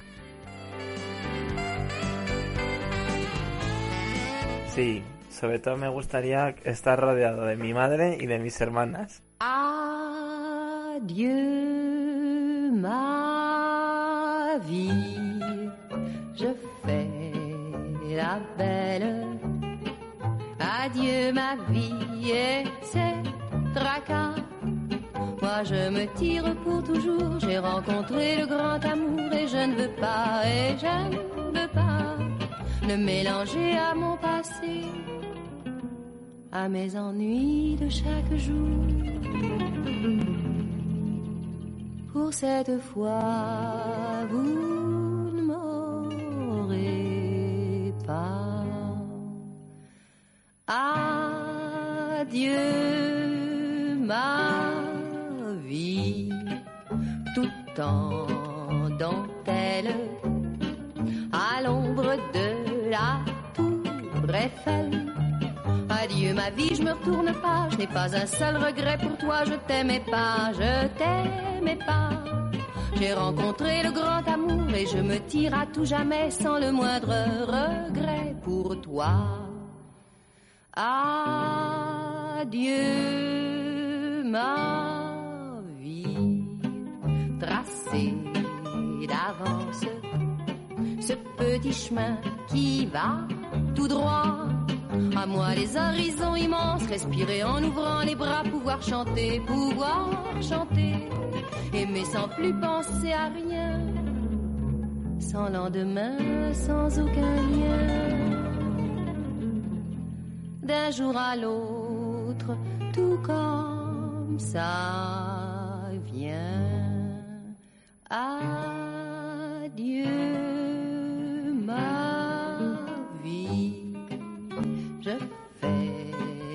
la belle.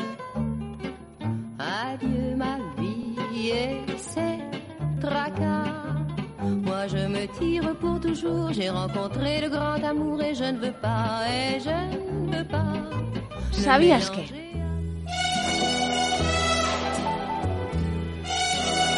Las Invasiones Bárbaras fue candidata a la mejor película internacional en los premios de cine europeo 2003. También fue candidata a dos Oscar, en concreto al de mejor película extranjera y guion original. Se trata de la segunda parte de El declive del Imperio Americano. Además, vuelve a contar con la presencia de la mayor parte de sus protagonistas. Presentada a concurso en el Festival de Cine de Cannes, la película Las Invasiones Bárbaras ganó dos premios, el premio al mejor guion y a la mejor actriz para Marie-José Cross. 17 años después del éxito del declive del Imperio Americano, en la década de los 80, el realizador canadiense Denis Arcand retoma aquel relato narrativo y aquellos personajes para presentarnos una continuación dramática empañada por el cáncer diagnosticado a Remy, que es uno de los protagonistas. Remy, que es un profesor universitario, cuestionará en ese trance, rodeado de los suyos, qué es lo que ha dado significado a su existencia, recordará episodios de su vida, amigos, parejas, amargura, vitalidad. Arcan compone un film coral con una buena construcción de personajes y unos diálogos fluidos que logran hacer al espectador partícipe de sus mismos interrogantes y dilemas morales, yendo de la amargura inicial al vitalismo del desenlace. El film pretende situar sobre la mesa algunas cuestiones tan discutidas como la eutanasia o muerte digna, asunto abordado de manera muy distinta, por ejemplo, en otras películas como Million Dollar Baby, White o Mar Adentro. El director logra poner en escena con espontaneidad algunos de los interrogantes clave de la existencia humana. Su propuesta es de una riqueza intrínseca, que es lo que es la que deriva de una mirada profundamente humana, sus personajes y circunstancias y una exquisitez en el tratamiento de las situaciones argumentales. Todo ello envuelto en un ritmo narrativo suave y cadenciado que convierten a esta película en una de esas pequeñas joyitas que, más allá de sus posibles fallas y debilidades, que también las tiene desde luego, hacen de su visionado una experiencia tan amena, desmintiendo al tópico que pretende identificar lo entretenido con lo insustancial, como ilustradora. Merece la pena destacar las interpretaciones del reparto y la astucia del director al reflejar la manía que tenemos hoy en día de despreciar el pasado e impersonalizar todo lo que nos rodea. Lo malo es que este distanciamiento afecta demasiado a la película como para que nos emocionemos realmente en ella, dado que ninguna de las múltiples relaciones que se establecen entre los personajes de la película llegan a desarrollarse al máximo. Aunque no quede muy claro el porqué del título, a pesar de las múltiples referencias a la invasión de la cultura americana en nuestras vidas, la película está hecha desde una perspectiva claramente izquierdista, ultraliberal y procanadiense, así como los ataques del 11 de septiembre, pero es lo de menos. Aun con sus altos y sus bajos, es una película decente, pero exageradamente bien recibida por la crítica internacional, que debería salir del nirvana, eso dijeron algunos críticos, del nirvana intelectual en el que se encuentra y poner un poquito los pies en la tierra.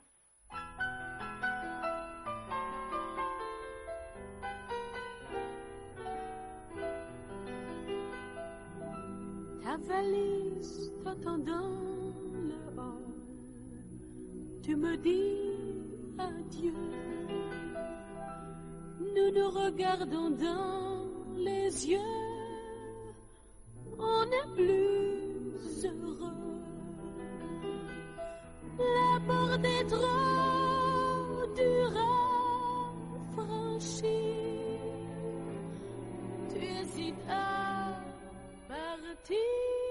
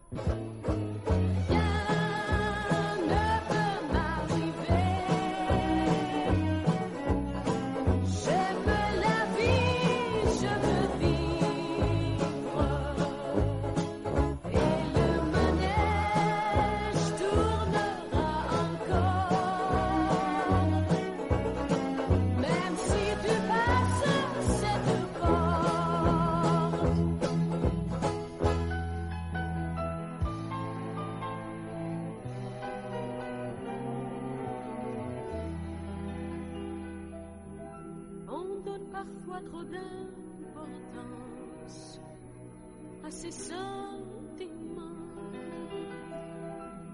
On espère vivre une passion, c'est une impression. Même si ça nous blesse cruellement, on ne meurt pas pour autant.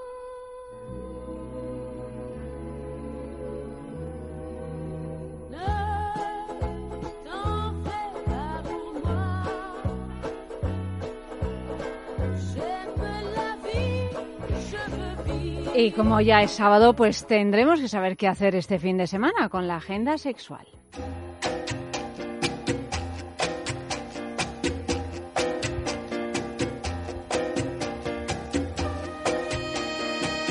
Pues este sábado se celebra en Evolution Private Club la fiesta fetiche BDSM más inclusiva de Madrid. Corsés, zapatos de tacón, lencería, látex, uniformes, todos los fetiches serán bien recibidos. Y desde hoy mismo hasta el 13 de mayo, la celebración del orgullo en Maspalomas, en Gran Canaria. Desde fiestas, exposiciones y cabalgatas hasta excursiones y conciertos. Entre las actuaciones de este año podréis encontrar artistas como los Venga Boys o Ruth Lorenzo.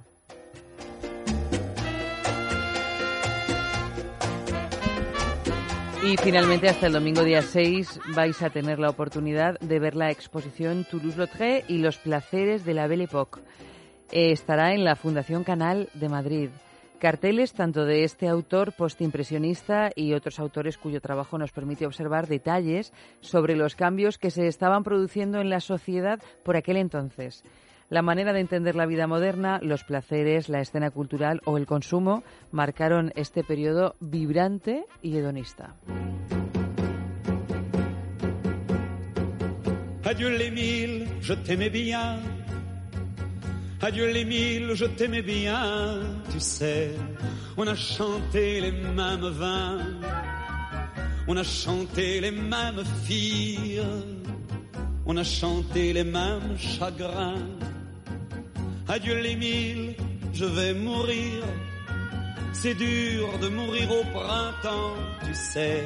Mais je pars aux fleurs, la paix dans l'âme. Car vu que t'es bon comme du pain blanc, je sais que tu prendras soin de ma femme. Et je veux qu'on rie, je veux qu'on danse, je veux qu'on s'amuse comme des fous. Je veux qu'on rie, je veux qu'on danse quand c'est qu'on me mettra dans le trou. Adieu curé, je t'aimais bien. Adieu curé, je t'aimais bien. Tu sais, on n'était pas du même bord. On n'était pas du même chemin. Bueno, Andrés, cuéntanos un poquito algunos de los estrenos de esta semana. Pues esta semana vamos fatal, eh, las cosas como son.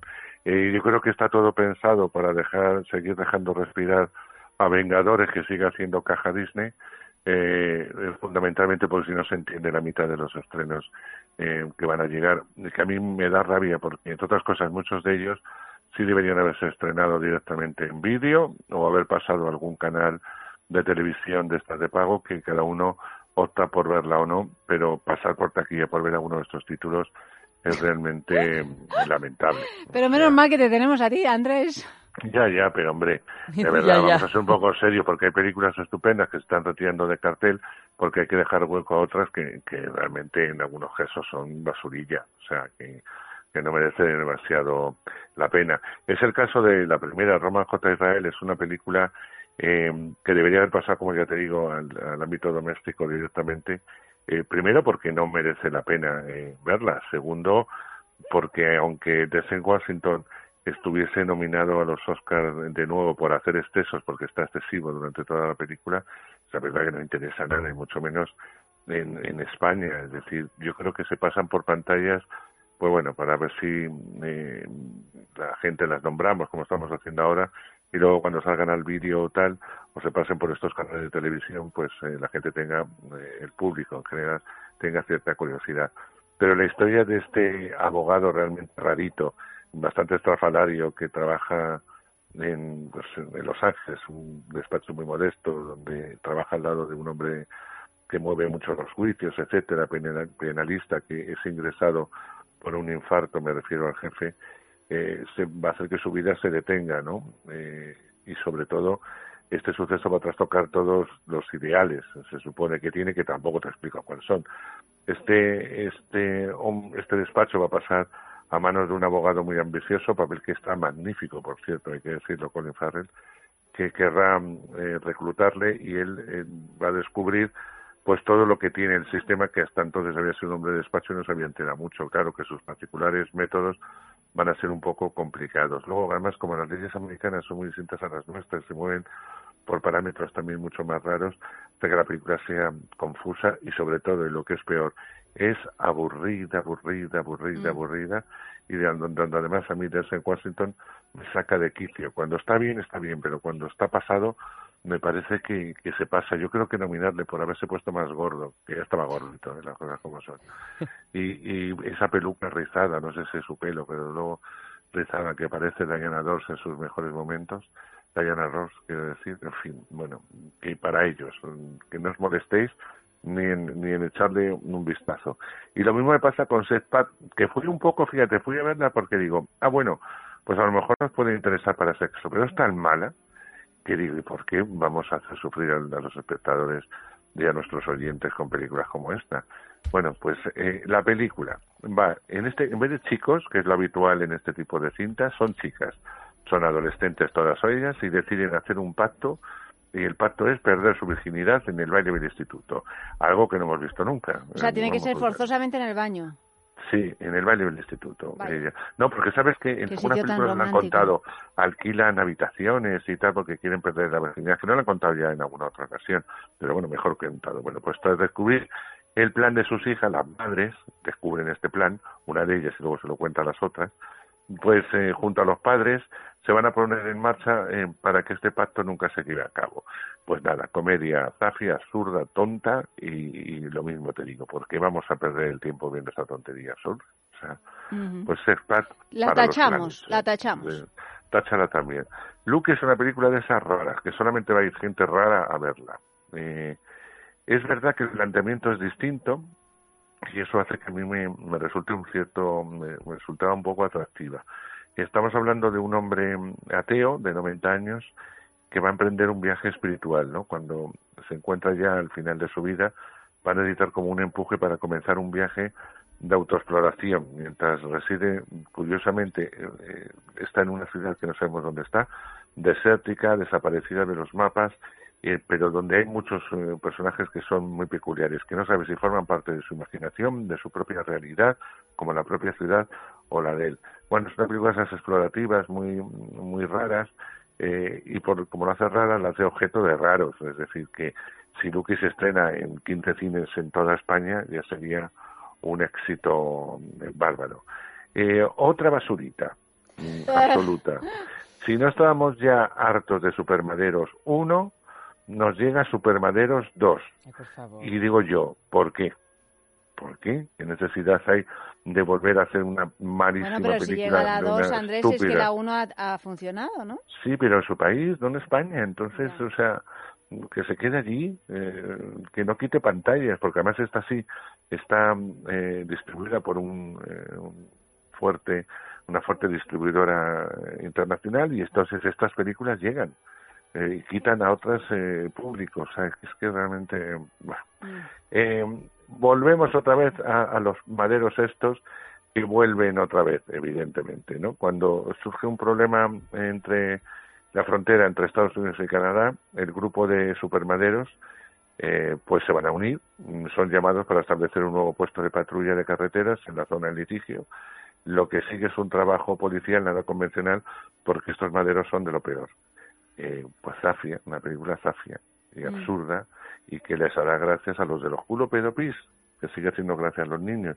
Mira, esto estoy seguro, que lo ven los niños en la pantalla y aunque no sea para niños, pues les hace gracia por la cantidad de cosas que dicen, que hacen, que son como payasetes, pero payasetes en el mal sentido de la palabra, porque yo respeto mucho a los payasos y el trabajo que hacen. Cuando yo me refiero a payasetes es cuando hablo de malos cómicos, ¿no? Porque es que además, eh, menos Rollo que sale en, en un momento dado, el resto no son malos, son peor. En fin, que Supermaderos 2 para aquellos que, que la, la hicieron. Así que fíjate que se Bueno, ya solo el título, pues... eh, La verdad que sí, bien. mira, Andrés, el otro día yo salía de la estación del Metro del Sol aquí en Madrid y está toda forrada con el regreso de Luke Skywalker. Claro, porque llega, es que te has todo pensado, mira, después de Vengadores nos llegan los dinosaurios, eh, nos llega otra vez una nueva de Jurassic World, entonces nos llega lo único, ¿cuál es la, la diferencia? Pues que la dirige Bayona, aunque Bayona habrá hecho lo que quiera Spielberg, eso está más claro que el agua, pero esa es la siguiente, y ya están dando spot. Después de esa nos llega evidentemente eh, el, la- el regreso de, con lo que, de Han Solo, es decir, cómo fue Han Solo en su juventud, con lo cual lo mismo de lo mismo. Entonces, como van ocupando tantas pantallas, van dejando una semana donde meten a veces películas buenas que no las dejan respirar y otras de tonterías como esta, para que llegue el otro estreno, ¿sabes? Porque es que pues, ocupan 700, 800 pantallas y hay que mantener, pues, Vengadores, habrá que mantener el- el- a los bichos del Jurásico, hay que mantener luego a las, eh, a las naves del Han Solo, eh, o sea, que es que de verdad, eh, es lo que hablaba antes al principio de- del programa de hoy con las invasiones, es que no, no, no da espacio a ver películas buenas y cuando se estrenan no da tiempo a, a disfrutarlas. A mí me da una rabia realmente mm, eh, Claro, absoluta. claro. Pero bueno, eh, como aficionado y como persona que sigue amando el cine. Pero es lo que tenemos. Andrés, que- hacemos un pequeñísimo eh, mm, pausa en los estrenos de cine porque me acabo de dar cuenta que se nos ha olvidado decir, contarle a nuestros queridos amigos que nos escuchan eh, cuál es la noticia falsa de la sextulia, que tú sabes que tenemos además Claro, premio de Bijou in Disquet y no hemos dicho nada y a lo mejor están ahí esperando diciendo, pero ¿cuál es? ¿Cuál es la noticia falsa? A ver, Eva, ¿cuál Pues es? mira, la noticia falsa, si no me equivoco, era la número dos, que además es por la que ha votado Auri, que era en la que se nos contaba que un padre tiene que pasarle una pensión a las mujeres madres de sus 13 hijos. Bueno, pues anotad que esa es la noticia falsa. En cualquier caso, está publicado en Facebook. Y también deciros que el tema del día para ganar ese fin de semana en el balneario de la Ermida es no es un final, sino el principio. Así es que escribid mensajes porque todos participaréis. No es un final, sino el principio. Todos participaréis y a ver quién se va a pasar ese fin de semana en el balneario de la Ermida. Recordamos su web, www.balneariolahermida.com para que todo, todos quienes, pues quienes lo deseen se puedan ver cómo es este lugar. Y dicho esto, Andrés, seguimos con los estrenos. Pues fíjate que en Málaga hablábamos recientemente de una película que yo eh, dije que, que bueno que no me había gustado porque no respetaba mucho todas las cosas de la Semana Santa, recordarlo. Y me dijiste, eres un especialista, digo, more, y uno lleva viviéndola muchos años. Mi querida cofradía se estrena esta semana, no sé cómo será la publicidad de la misma. Yo sí tengo que decir que se llevó el premio del público en Málaga, es decir, es verdad que es una película de carcajada y que en momentos, si olvido todas las tonterías que hace esta directora, eh, hay momentos que funcionan y funcionan sobre todo porque los actores son magníficos, tanto Gloria Muñoz como Pepa Niorte, Juan G, los actores de teatro, ¿no? Fundamentalmente Rosario Pardo, Manuel Morón, eh, llevan a cabo un trabajo excepcional y, ellos están eh, magnífica. Eh, es una es una película que nos cuenta la historia, recordemos, ya os lo conté en su momento, pero lo vuelvo a comentar otra vez, de Carmen, que es un personaje que interpreta Gloria Muñoz, y es una mujer ya de una edad, católica, apostólica, y de ella desea ser la primera presidenta de, su cofradía y lo hace por devoción y porque además porque lo trabaja mucho. Pero por otro lado está el personaje de Juan Gea, que bueno, pues lo que es es una revista y lo que quiere es ponerse la, la medallita. Pero bueno, él es un hombre y lo tiene todo más, eh, más fácil, ¿no? Eh, el caso es que en una circunstancia dada le van a nombrar a él en vez de a ella y va a pasar algo tremendo y es que por una equivocación eh, le va a suministrar unas pastillas que ella cree que ha matado al personaje de Juan Gea, pero simplemente está eh, dormido. En eso recuerda mucho a la película de Pedro Almodóvar, Mujeres al borde de, de un ataque de nervios acordados con el personaje de, de Rosy de Palma, ¿no? Eh, bueno, se deja ver, eso te- tengo que decirlo, y viendo toda la estupidez que se que se estrena, o que o casi toda la estupidez que se estrena esta semana, mi querida cofradía, eh, pues puede funcionar, puede funcionar. Es verdad que detrás no tiene un grupo muy fuerte que le apoye, pero bueno, tampoco no tenía campeones y fijaros cómo, cómo ha sido que hasta durante tres semanas número uno hasta que han llegado los Vengadores, o Sí. sea que no es ninguna tontería, o sea que puede que funcione entre, entre el público.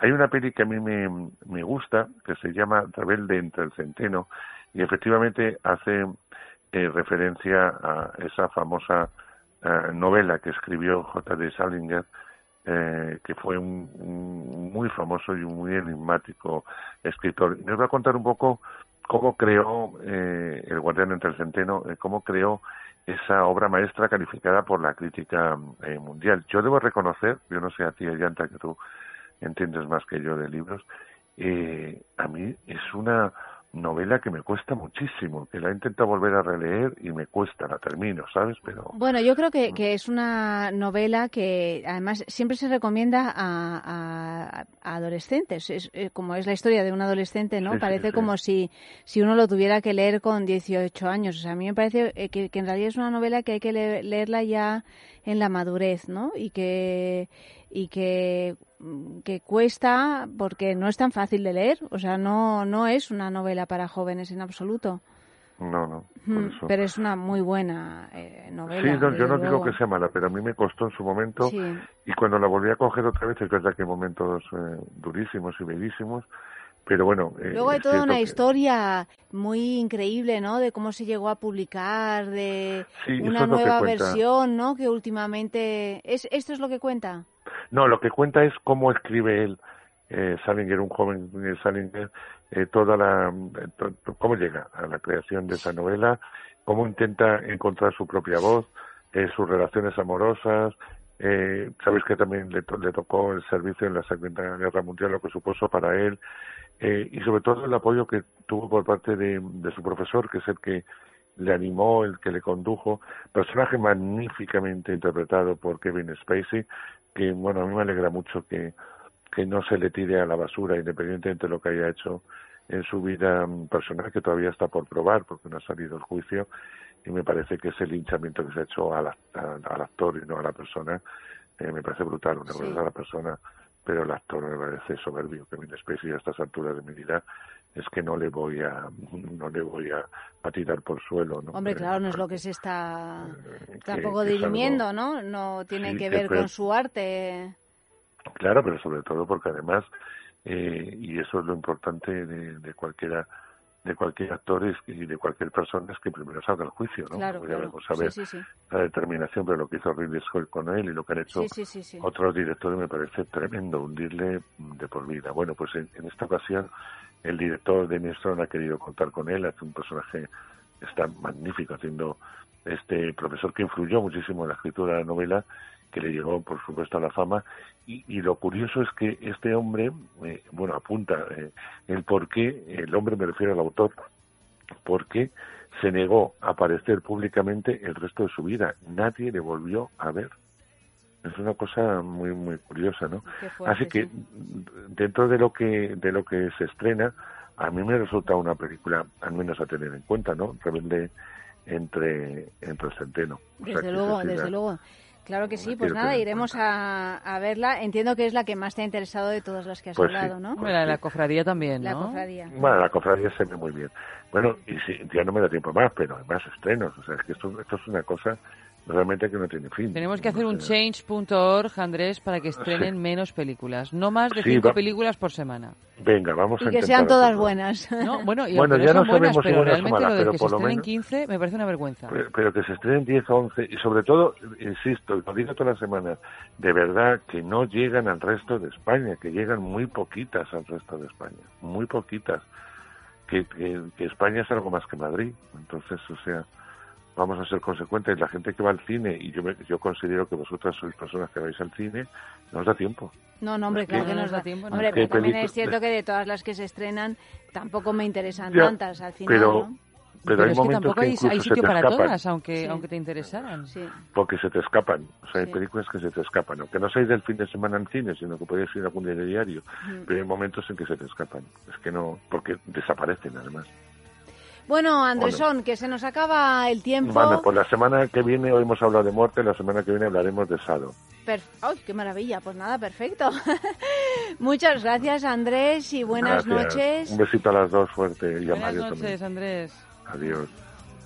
Bueno, Eva, querida, mañana, nada, mañana descansamos porque es viernes y el sábado y el domingo también. Así es que que pases un buen fin de semana. Lo mismo para Malio y para todos vosotros y recordaros que volvemos el lunes que viene como siempre a partir de las doce y media de la noche aquí mismo en Es Radio.